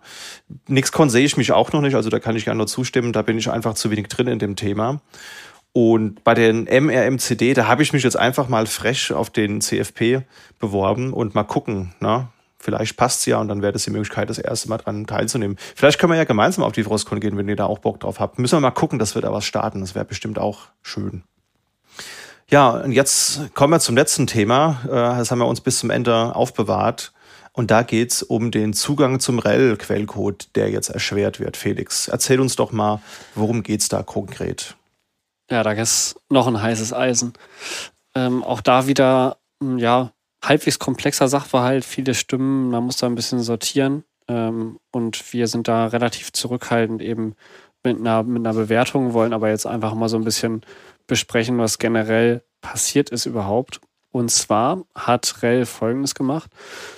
Und zwar, so wie ich das verstanden habe, der Quellcode von Rel selber war früher verfügbar über ein öffentliches Git-Repository, äh, über das CentOS-Repo. Und das im Prinzip dadurch, dass es ja CentOS so nicht mehr, nicht mehr gibt, war das im Prinzip ein zweiter Weg, wie sie ihren Code intern verwaltet über ihren Code-Server und halt da eben nochmal hochgeladen. Und diesen zweiten Weg haben sie jetzt eben abgeschaltet und dadurch kann man eben den Red oder den Rail-Quellcode nur noch über das Customer-Portal erreichen und einsehen. Dadurch ist er im Prinzip auch also er ist zwar verfügbar, so, also das, das deckt schon mal die, also das Ganze läuft unter der GPL-Lizenz der REL-Code und im Prinzip muss man dann, wenn man die Binaries zur Verfügung stellt, demjenigen, der das Binary nutzt, auch den Quellcode zur Verfügung stellen, damit er halt sehen kann, was da drin ist. Ähm, und das ist ja darüber im Prinzip schon mal abgedeckt. Das heißt, jeder, der REL nutzt, kann im Prinzip auch den REL-Quellcode einsehen. Tricky wird es jetzt bei der Wiederverwendung und da ist es jetzt nämlich heikel. Denn man kann im Zweifelsfall zwar den Code da auch rausziehen, allerdings ähm, erlauben das die End-User-Agreements dieses Portals eigentlich nicht. Und das ist im Prinzip da so ein bisschen ein Punkt, wo man sich fragen kann, okay, ist das denn lizenzkonform? Ne? Also kann man das im Prinzip noch verargumentieren, dass man das im Prinzip oder wäre das trotzdem erlaubt im Prinzip, das da rauszuziehen und dann ne, greift diese, diese Euler im Prinzip gar nicht? Also das ist ein bisschen, bisschen heißes Eisen und vor allen Dingen trifft es halt eben den operativen Betrieb der ähm, Binärklone, weil die bekannten Projekte, die wir halt hatten, alle kennen eben ähm, das Rock, Rocky, Alma im Zweifelsfall, die sind ja darauf angewiesen, den Code halt im Prinzip so zu nehmen, äh, neu zu paketieren und dann halt eben daraus ihre, ihre Distro zu bauen. Und dieser Umweg jetzt über das Portal ist auf der einen Seite ähm, natürlich dann juristisch heikel, ne, wegen dieser Eule. Also ist im Prinzip der Punkt, in welche Konflikte läuft man da, wenn man das dann halt rauskopiert und dann halt selber nochmal verbreitet. Und auf der anderen Seite natürlich technisch nervig. So, ne? War natürlich vorher im Prinzip einfacher, man hatte alle Systeme am Laufen, Einmal war im Prinzip, ne, sobald da was gepusht wurde mit den Pipelines direkt am Start, hatte Stunden später halt die, die Releases draußen. Da ist jetzt natürlich eine entsprechende technische Hürde dazwischen. Und ja, jetzt ist so ein bisschen die Frage, wie es da halt weitergeht. Also einmal das Projekt haben schon ein bisschen bekannt gemacht, wie sie jetzt damit umgehen, ähm, bis es halt da eine, eine dauerhafte Lösung, eine Klärung gibt ähm, ziehen sie halt die, die Patches über den Cherry Pick aus den Repositories von CentOS Stream und halt vom Oracle Linux. Ähm, Oracle, da ist es so ein bisschen, bisschen shady, unklar, ob die so ein, so ein extra Sideway quasi gefunden haben über, ähm, ja, mit, mit Rel selber, ne, wie im Prinzip, wie die da direkt dran kommen. Und bei, bei Rocky haben sie nur so ein bisschen geschwafelt, ja, wir haben irgendwie einen Weg, wir nutzen das als Chance, äh, Probleme sind dornige Chancen, quasi so ein bisschen vom, von der Rhetorik her. Ähm, aber jetzt nicht genau gesagt, wie sie es wie sie's genau machen wollen. Ja, und da ist natürlich für Aufruhr. Ne? Das ganze Thema ist im Prinzip, weil es die, den, auch den Arbeitsalltag von, von vielen Leuten betrifft. Viele Systeme laufen halt eben jetzt auf einmal Rocky. Im Prinzip ist ja gefühlt die, die Umstellung vom Ur-CentOS ähm, auf die Unterdiskussion ist gar nicht lange her. Der auch ist gefühlt gerade erst verflogen so. Und jetzt gibt es neue Aufregung an der Front. Also es kommt da nicht, nicht zur Ruhe. Ja, so ein bisschen die Frage, was sind eure ersten Gedanken? Wie habt ihr da, was habt ihr gedacht, als ihr davon gehört habt? Schwierig. Also es ist völlig legitim, Geld verdienen zu wollen. Also es gab viel Shitstorm im Internet, der direkt gegen Red Hat ging oder gegen EntwicklerInnen aus dem Fedora oder Apple-Umfeld. Das ist natürlich total Quatsch und unangebracht. Ja, also die Leute können da überhaupt nichts für, dass diese Entscheidung da gefällt wurde, muss man mal ganz ehrlich sagen. Woher die kommt, weiß niemand. Das werden wir auch vermutlich nie rausfinden. Ist auch für die Sache generell irrelevant, muss man glaube ich sagen. Also halten wir fest, Geld verdienen zu wollen, ist wichtig. Ne? Bei Red Hat arbeiten Leute, die haben Miete zu zahlen, die haben eine Familie, die sie ernähren wollen, wie wir auch. Das ist okay. Paywall ist halt generell in der Open Source Community eher als unhöflich zu interpretieren. Und die Kommunikation hier hat halt einfach nicht wirklich stattgefunden, wie damals bei CentOS auch. Also konkret war es, glaube ich, so, das sieht man auch in dem Alma-Post, den du gerade erwähnt hast, Felix. Äh, die haben halt gemerkt, die Pipelines laufen nicht mehr, haben mal einen Bug-Report aufgemacht und der ist dann halt zugemacht worden ein paar Tage später und dann wurde halt so ein Announcement, das wir euch auch verlinkt haben, entsprechend äh, veröffentlicht. Und darauf referenziert sich Red Hat, dass ja CentOS Stream jetzt so die Entwicklungsplattform ist. Das ist auch alles fein, ja. Also ich bin auch der Meinung, die meisten Leute sind mit CentOS Stream auch völlig fein. Also diesen 1 zu 1 Klon braucht jetzt vielleicht nicht jeder. Aber das ist halt ein, leider hat es einen ziemlich bitteren Beigeschmack auch bei mir halt eben erzeugt, weil so dieses frühere Underdog-Mindset, das Red Hat auch, auch hatte, das sehe ich halt leider seit der CentOS-Einstellung nicht mehr so, wie es vorher mal der Fall war. Und mir tut das unendlich leid für die ganzen EntwicklerInnen äh, aus dem Red Hat, Apple und Fedora-Kontext, die da jetzt einfach unnötig angegriffen wurden, äh, weil halt da die Gemüter wieder erhitzt sind. Das ist so mein erster Eindruck, dass es mir den, für die Menschen einfach leid tut. Wie sieht's bei dir aus, Jan? Ja, also ich habe ganz viele Kunden, die total CentOS Alma Rocky Linux Fans sind und ähm, die, dem ist natürlich irgendwie ein schlechtes losgezogen, müssen sich da jetzt irgendwie eine Lösung suchen und hoffen, dass sie aufs richtige Pferd gesetzt haben. Ähm, allerdings kann ich das auch äh, total nachvollziehen, dass sie Geld damit verdienen wollen. Es ist nur wie auch wie, äh, ja, halt irgendwie relativ short notice, ähm, relativ, ja, von Kopf gestoßen. Von daher kann ich die Reaktion von der Community auch total verstehen und ähm, ja, irgendwo bisschen nervig. Wie findest du das denn, Felix? Also ich habe vor allen Dingen eben nochmal, du hast ja so ein bisschen auch reingeworfen, nochmal ins, ins Pad, braucht, braucht es eins zu eins Klon, die Diskussion. Und ich finde, dass es an der Stelle ganz interessante Dynamik ist eigentlich. Es geht ja an der Stelle viel um Vertrauen und Stabilität. Und im Prinzip könnte man wahrscheinlich die Use Cases auch äh, viele erst A mit CentOS abschließen oder im Prinzip eigentlich direkt sich auch ein, auch ein Rail holen. Zum Beispiel für viele Developer-Use-Cases ist es ja auch im Prinzip möglich über, ne, über die Subscript. Also im Prinzip kann man relativ, also relativ frei auch ähm, sich Rail-Sachen dann holen. Allerdings ist halt der Punkt dazwischen, wenn ich jetzt so ein System eben, was weiß ich, einen, einen Stream halt direkt reinpacke in das, also ne, jetzt in mein, in mein System und sage, ich kann da eben jetzt nicht die Subscription für ein, für ein volles REL bezahlen, ähm, dann bin ich natürlich direkt abhängig angebunden an das REL-Ökosystem. Und mit solchen Moves quasi, die das ohne Ankündigung zum Teil erschüttern, gut, jetzt, jetzt nicht den Stream, aber im Prinzip, wer solche Sachen macht, dem vertraue ich natürlich irgendwie gefühlt nicht mehr so richtig, dass er die freien Sachen, für die ich nicht bezahle, also für die, die ich im Prinzip ne, auf einer Entwicklungsbasis für so nicht so super stable Sachen wie einen, wie einen Rail-Server, wo ich jetzt, ne, wo ein Subscription auch gerechtfertigt ist, bezahle, hm. ähm, sondern eher für so kleinere Systeme. Wenn mir das halt dann gefühlt direkt in meine, ja, meine Arbeit täglich reinschießt und ich mich dann plötzlich damit beschäftigen muss, ne? und ich will aber eigentlich eher was Stabileres, dann ja. ist es gefühlt irgendwie schöner, wenn man sagt, okay, da steckt halt eben so eine Community, eben zum Beispiel dieses Alma-Projekt nochmal dazwischen und die dealen dann damit und finden eine Lösung für mich. Weil wenn ich jetzt nicht so tech-savvy bin, im Zweifelsfall da irgendwie drumherum Lösungen zu finden, dann stehe ich plötzlich da. Deswegen ist diese Ebene dazwischen mit Leuten, die sich quasi ein bisschen mit dem Big Player für mich auseinandersetzen und ich konsumiere dann, dann deren Teil, doch irgendwie, ja, doch eine wertvolle Sache also das war für mich so ein bisschen, aber gefühlt hatte ich irgendwie die Analogie im Kopf, es ist ein bisschen wie die Gewerkschaft. So, wenn alles schön läuft, dann braucht man die im Prinzip nicht. Ja. Äh, und dann ist die im Prinzip unnötig, ne? So im Prinzip als Zwischenhändler. Aber wenn es mal knallt und der Big Player quasi mich anscheißt, so, dann ist es doch schöner, wenn man eben sagt, okay, hier dahinter stecken halt irgendwie tausende Gruppen, Unternehmen, Communities, die halt eben Alma nutzen, quasi. Wir sind die Bewegung, wir haben hier quasi irgendwie eine Macht, als ich bin der eine quasi und ja, irgendwie gefallen mir eure Agreements jetzt nicht mehr. Ja. Da auch hier schon mal News, die noch nicht öffentlich publiziert wurden, aber es gab Gerüchte, du hast ja gerade von der Developer Subscription gesprochen. Die konnte man ja bisher 16 Maschinen halt nutzen, also privat als natürliche Person, auch produktiv. Und es gab hier so Gerüchte auf Mastodon, äh, dass jetzt die Zahl angehoben wurde. Ich habe es gerade mal ausprobiert. Ich habe mir mit meinem privaten Account mal so eine Developer Subscription gerade geklickt und man kann jetzt 240 Entitlements konsumieren. Also ich kann jetzt quasi 240 REL-VMs mir aufsetzen mit jeweils eins bis zwei CPUs.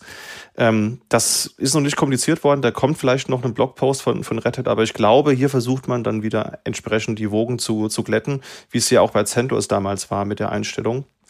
Aber es ist natürlich nach wie vor ein schwieriges Thema. Also es ist halt auch noch brandneu, muss man ganz ehrlich sagen. Das ist gerade erst vor wenigen Tagen passiert. Ich glaube, wir können nächsten Monat noch mal ein Follow-up dazu liefern, weil mich interessiert auch, wie das Oracle halt eben macht. Ne? Also ich meine, Rettet und Oracle haben eine Partnerschaft. Die haben vor nicht allzu langer Zeit auch noch mal angekündigt, dass es jetzt auch RHEL und Oracle Cloud gibt. Vielleicht kommen die da dann eher an die Sources dran und dürfen dann quasi ihr Oracle Linux daraufhin ähm, noch weiterhin betreiben. Und das wäre, glaube ich, echt eine, eine Ironie des Jahrtausends, wenn jetzt Rocky und Alma Linux oder Alma Linux vor allen Dingen sich die Patches dann von Oracle Linux holt, um dann eben die Enterprise 1 zu 1 Klon-Distro weiterhin anbieten zu können, weil das hätte ich vermutlich nicht erwartet, wenn du mir das vor einem halben Jahr gesagt hättest. Oder wie steht ihr dazu? Ja, Not macht erfinderisch. Nee, dass Oracle da jetzt irgendwo in die Good Guy-Rolle kommt, das äh, hätte ich mir nicht zuträumen lassen. Ja, Reaktion der Community fand ich auch nett. Du hast ja schon angeteasert, Felix. Was, was waren denn noch so Antworten, die aus der Community kamen? Ja, da gab es einige lustige Reaktionen. Unter anderem haben sich gefühlt, für, für uns zumindest in der Community, so ein bisschen Prominente gemeldet. Also da gab es heftige Reaktionen vom Jeff Gierling unter anderem. Viele kennen ihn aus dem Ansible-Kosmos-Universum. Ähm, und auch quasi Eric, the IT-Guy, als Podcaster, Technical Marketing Red Hat sich so ein bisschen geäußert. Was für Worte sind da gefallen? Was für Reaktionen sind da so gekommen? Na, also Jeff Gierling haben wir mal verlinkt, könnt ihr euch äh, einfach durchlesen. Er hat für sich die Entscheidung getroffen, Red Hat Enterprise Linux nicht mehr zu supporten, Ansible weiterhin zu nutzen, aber die Distribution nicht mehr zu unterstützen und Rocky und Alma auf Best-Effort-Basis, wenn da Issues auf GitHub aufgemacht werden. Hat das in seiner gewohnten, lockeren Art präsentiert, kann man sich mal anschauen. Und Eric, the IT-Guy, ähm, ist sowohl Red Hat-Angestellter, ja, ist aber auch Podcaster und macht den Fedora-Podcast und den konnte ich auch auf der Red Hat Summit kennenlernen. Super netter Kerl, macht sehr viel Spaß, sich mit ihm zu unterhalten, brennt für das Thema. Und ähm, ja, aber er und viele aus seinem Umfeld sind halt persönlich da attackiert worden, wie ich es schon gesagt habe. Und in dem Video, das wir euch auch verlinkt haben, hat er mal die Gegendarstellung irgendwie gezeigt und hat er gesagt, ey, wir haben hier eine Firma, wir haben hier Angestellte, die haben Familie und äh, irgendwie Wohnungen, die bezahlt werden wollen. Und das ist total unangebracht, was ihr gerade macht. Hat er auch total recht mit. Und er sagt auch, Stream reicht für die meisten Fälle. Und für die Use Cases, wo man einen 1 zu 1 Klon haben will, teilt er die Meinung eben eben nicht. Ja? Also da stehe ich nicht so ganz dahinter, aber zu all dem anderen, was er gesagt hat, da stimme ich ihm uneingeschränkt zu. Da kann man auch mal reinhören.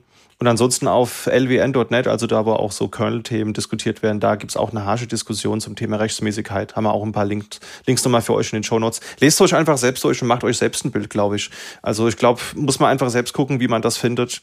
Und ich glaube, nächsten Monat gibt es da bestimmt auch nochmal neuere Dinge, die man so äh, dazu sagen kann. Und abschließend gibt es noch einen Link in den Show Notes, einen Retter Developer Artikel, wo die ganzen Details mit den Teams Subscriptions nochmal erläutert werden, weil man kann ja auch als Team, als Firma kostenlose Rallye-Lizenzen bekommen.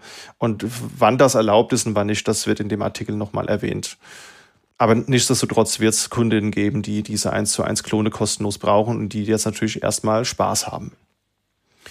Gut, ich guck mal so ein bisschen auf die Uhr. Äh, ist irgendwie eine ziemlich lange Folge schon geworden, aber den Monat war auch ziemlich viel los. Und ich würde vorschlagen, wir schließen das Ganze mal mit Tooltips ab. Und mein Tooltip, der reiht sich an deinen ein vom letzten Mal, Felix, denn du hast ja XDO-Tool mitgebracht beim letzten Mal oder in einer der letzten Episoden. Und ich habe jetzt ein Tool, mir angeschaut, das Nerd Dictation heißt. Denn ich trage leider seit drei Wochen einen Gips an meiner rechten Hand und somit ist beidhändiges Tippen leider im Moment nicht realistisch. Und Nerd Dictation kann dabei helfen, entsprechend äh, durch Spracheingabe das Ganze dann doch noch zu, zu tun. Also ist ein Stück Python-Software, da kann man ein Sprachmodell entsprechend draufladen und äh, dann kann man einfach sprechen und kann das halt eben an XDO-Tool, YDO-Tool oder an andere Tools anflanschen, damit die entsprechend äh, dann das auch in Echtzeit dann, dann tippen. Weil ansonsten hat man so auf dem Terminal, da muss man wieder copy und pasten und auch das ist mit einer Hand ein bisschen schwierig. Aber mit diesem Tool kombiniert, kann man dann sprechen und es wird auch in Echtzeit getippt. Einziges Problem, das ich da jetzt noch habe, ist, dass eben ähm, das alles in Lowercase ist. Und so lange Kunden-E-Mails in Lowercase, ich glaube, das könnte meine Reputation dann doch deutlich reduzieren. Da habe ich aber schon angefangen zu suchen. Da gibt es sicherlich auch andere Tools, die dann wieder die Groß-Kleinschreibung fixen entsprechend. Also wenn ihr da, liebe Zuhörende oder ihr Felix und Jan, Tipps habt, wie man das dann wieder in ordentliches Casing bekommt, dann wäre ich da zumindest für die nächsten drei Wochen, wo ich noch Gips tragen muss, sehr dankbar für einen Tipp. Universalwaffe, ChatGPT CLI. das sagt jeder. Ich habe das einigen Leuten gesagt und alle so, jo, dann nimm doch ChatGPT. und ich so, naja, mit so sensiblen Informationen aus Kundennetzwerken weiß ich jetzt nicht, ob ich das an ChatGPT rausgeben möchte. Ich glaube, ich habe das gesehen. Du kannst auch die ältere Version davon als lokales Modell bauen. Stimmt, ChatGPT for All oder so heißt das Ding, ne? Ich habe den Namen nicht mehr genau im Kopf, aber du findest es, glaube ich, relativ schnell. Also man kann das, ich habe das zumindest bei GitHub gesehen. Ja. Okay, siehst du, gut, dass wir darüber gesprochen haben. Was hast du uns denn mitgebracht, Felix? Mein Tipp stammt aus dem Projektalltag, hat ein Kollege mir gezeigt, sehr praktisch, haben wir jetzt auch bei ein, zwei Sachen im Einsatz, äh, Renovate, der Renovate-Bot. Und zwar kann man den unter anderem für die verschiedenen äh, Plattformen GitHub, GitLab und sowas installieren. Ähm, bei GitHub geht es relativ straightforward. Man installiert die, die App. Es gibt da auf dem Renovate Repo gibt es da eine Anleitung für und man erstellt dann einen, einen Config-File im Repo und trägt das halt ein. Und dann scannt der, der Bot den Code, den man da hat, das funktioniert für verschiedenste Projekte, nach Dependencies und stellt hier automatisch einen Merge-Request ein, wenn es Update gibt. Es gibt zum Beispiel für, ähm, wir haben das für Terraform, Provider und solche Sachen, das gibt es für alle möglichen Sachen. Und so kann man relativ gut seine Projekte, auch wenn man die länger mal nicht, äh, länger mal liegen lässt, im Zweifelsfall, weil die eben ausentwickelt sind, kriegt man trotzdem automatisierte Pull-Requests. Hier die Library soll es vielleicht mal updaten, da gibt es eine neue Version. Kann man auf einem Branch dann mal testen, ob es noch funktioniert und dann im Zweifelsfall immer schön aktuell bleiben, um sich die neuesten Patches zu holen. Also sehr praktisches Teil. Sehr schön. Klingt gut. Und was hast du für einen Tipp, Jan? Also ich würde auf jeden Fall nochmal sagen, dass Felix, das ist ein sehr guter Tipp, das werde ich mir auf jeden Fall mal anschauen. Christian, für dich habe ich ja nichts dabei. Ich habe heute dabei Hyperfine. Das ist ein Cross-Plattform-Benchmark-Tool für die Shell. Also wenn man schon immer mal zwei Shell-Befehle vergleichen wollte und wissen wollte, was schneller ist, dann äh, kann ich auf jeden Fall Hyperfine empfehlen. Das macht auch statistische Analyse mit äh, Median, Minimum, Maximum, äh, macht mehrere Runs automatisch. Man kann Warm-up einstellen, man kann einstellen, wie oft das passieren soll, wie der Cache geklärt werden soll. Man kann das Ganze exportieren nach CSV, JSON, Markdown, ASCII-Doc äh, das Ganze parametrieren. Total cooles Tool und es hat auch sogar noch eine coole Animation in der Shell. Ähm, also das ist richtig cool geworden. Und ich glaube, es ist sogar in Rust geschrieben. Also eigentlich gibt es keinen Grund, diese Software nicht zu verwenden. Stimmt, ja. Mit der Animation hast du mich schon abgeholt. Also spätestens da war ich gehuckt. Das sieht sehr, sehr nett aus. Gibt auch ein animiertes GIF im Repository, kann man sich angucken. Coole Sache. Wofür benutzt du das? Das habe ich jetzt, da habe ich dem Jasper Wigratz, das ist schon das zweite Shoutout an ihn, das habe ich von Jasper empfohlen bekommen. Das benutzt er für seine Masterarbeit und äh, das habe ich an mir angeschaut und da war ich ziemlich beeindruckt von. Und ich habe äh, bei der Masterarbeit habe ich beim Benchmarken geholfen und äh, da habe ich es benutzt und ähm, sonst bin ich jetzt noch, äh, ja, habe ich das jetzt auf Tasche. Cool. Ich sehe gerade, das hat einen JSON-Export, da kann man auch schöne Graphen direkt plotten danach. Das ist bestimmt auch für so Einsätze ganz interessant. Und das ist ja auch schon seit einigen Jahren in verschiedenen Distros drin. Ne? Also Fedora sehe ich hier, Crux, äh, Nix natürlich, OpenSUSE. Also das ist äh, ein, ein etabliertes Tool, würde ich mal behaupten. Sehr schön. Und damit haben wir eine sehr lange Juni-Folge hinter uns. Bleibt abschließend natürlich nur noch zu sagen, Feedback ist uns immer sehr wichtig. Das heißt, wenn ihr Ideen, Wünsche oder Tooltips habt, dann sendet die gerne an podcast.sva.de. Gerne könnt ihr auch über Podigy einen Kommentar hinterlassen. Auf Social Media dürft ihr, wenn ihr wollt, gerne den Hashtag der Folge 402 Payment Required benutzen. Und wir freuen uns natürlich auch immer über Bewertungen über den Podcatcher eurer Wahl. Ja, Jan Felix, war eine lange Folge, aber ich glaube, es waren auch sehr viele spannende News mit dabei. Vielen Dank, dass ihr wieder mit dabei wart. Gerne. Ja, hat wieder viel Spaß gemacht. Interessante Themen. Und danke auch an die Zuhörenden und dann hören wir uns in einer der nächsten Folgen wieder. Jo. Macht's gut. Ciao. Ciao.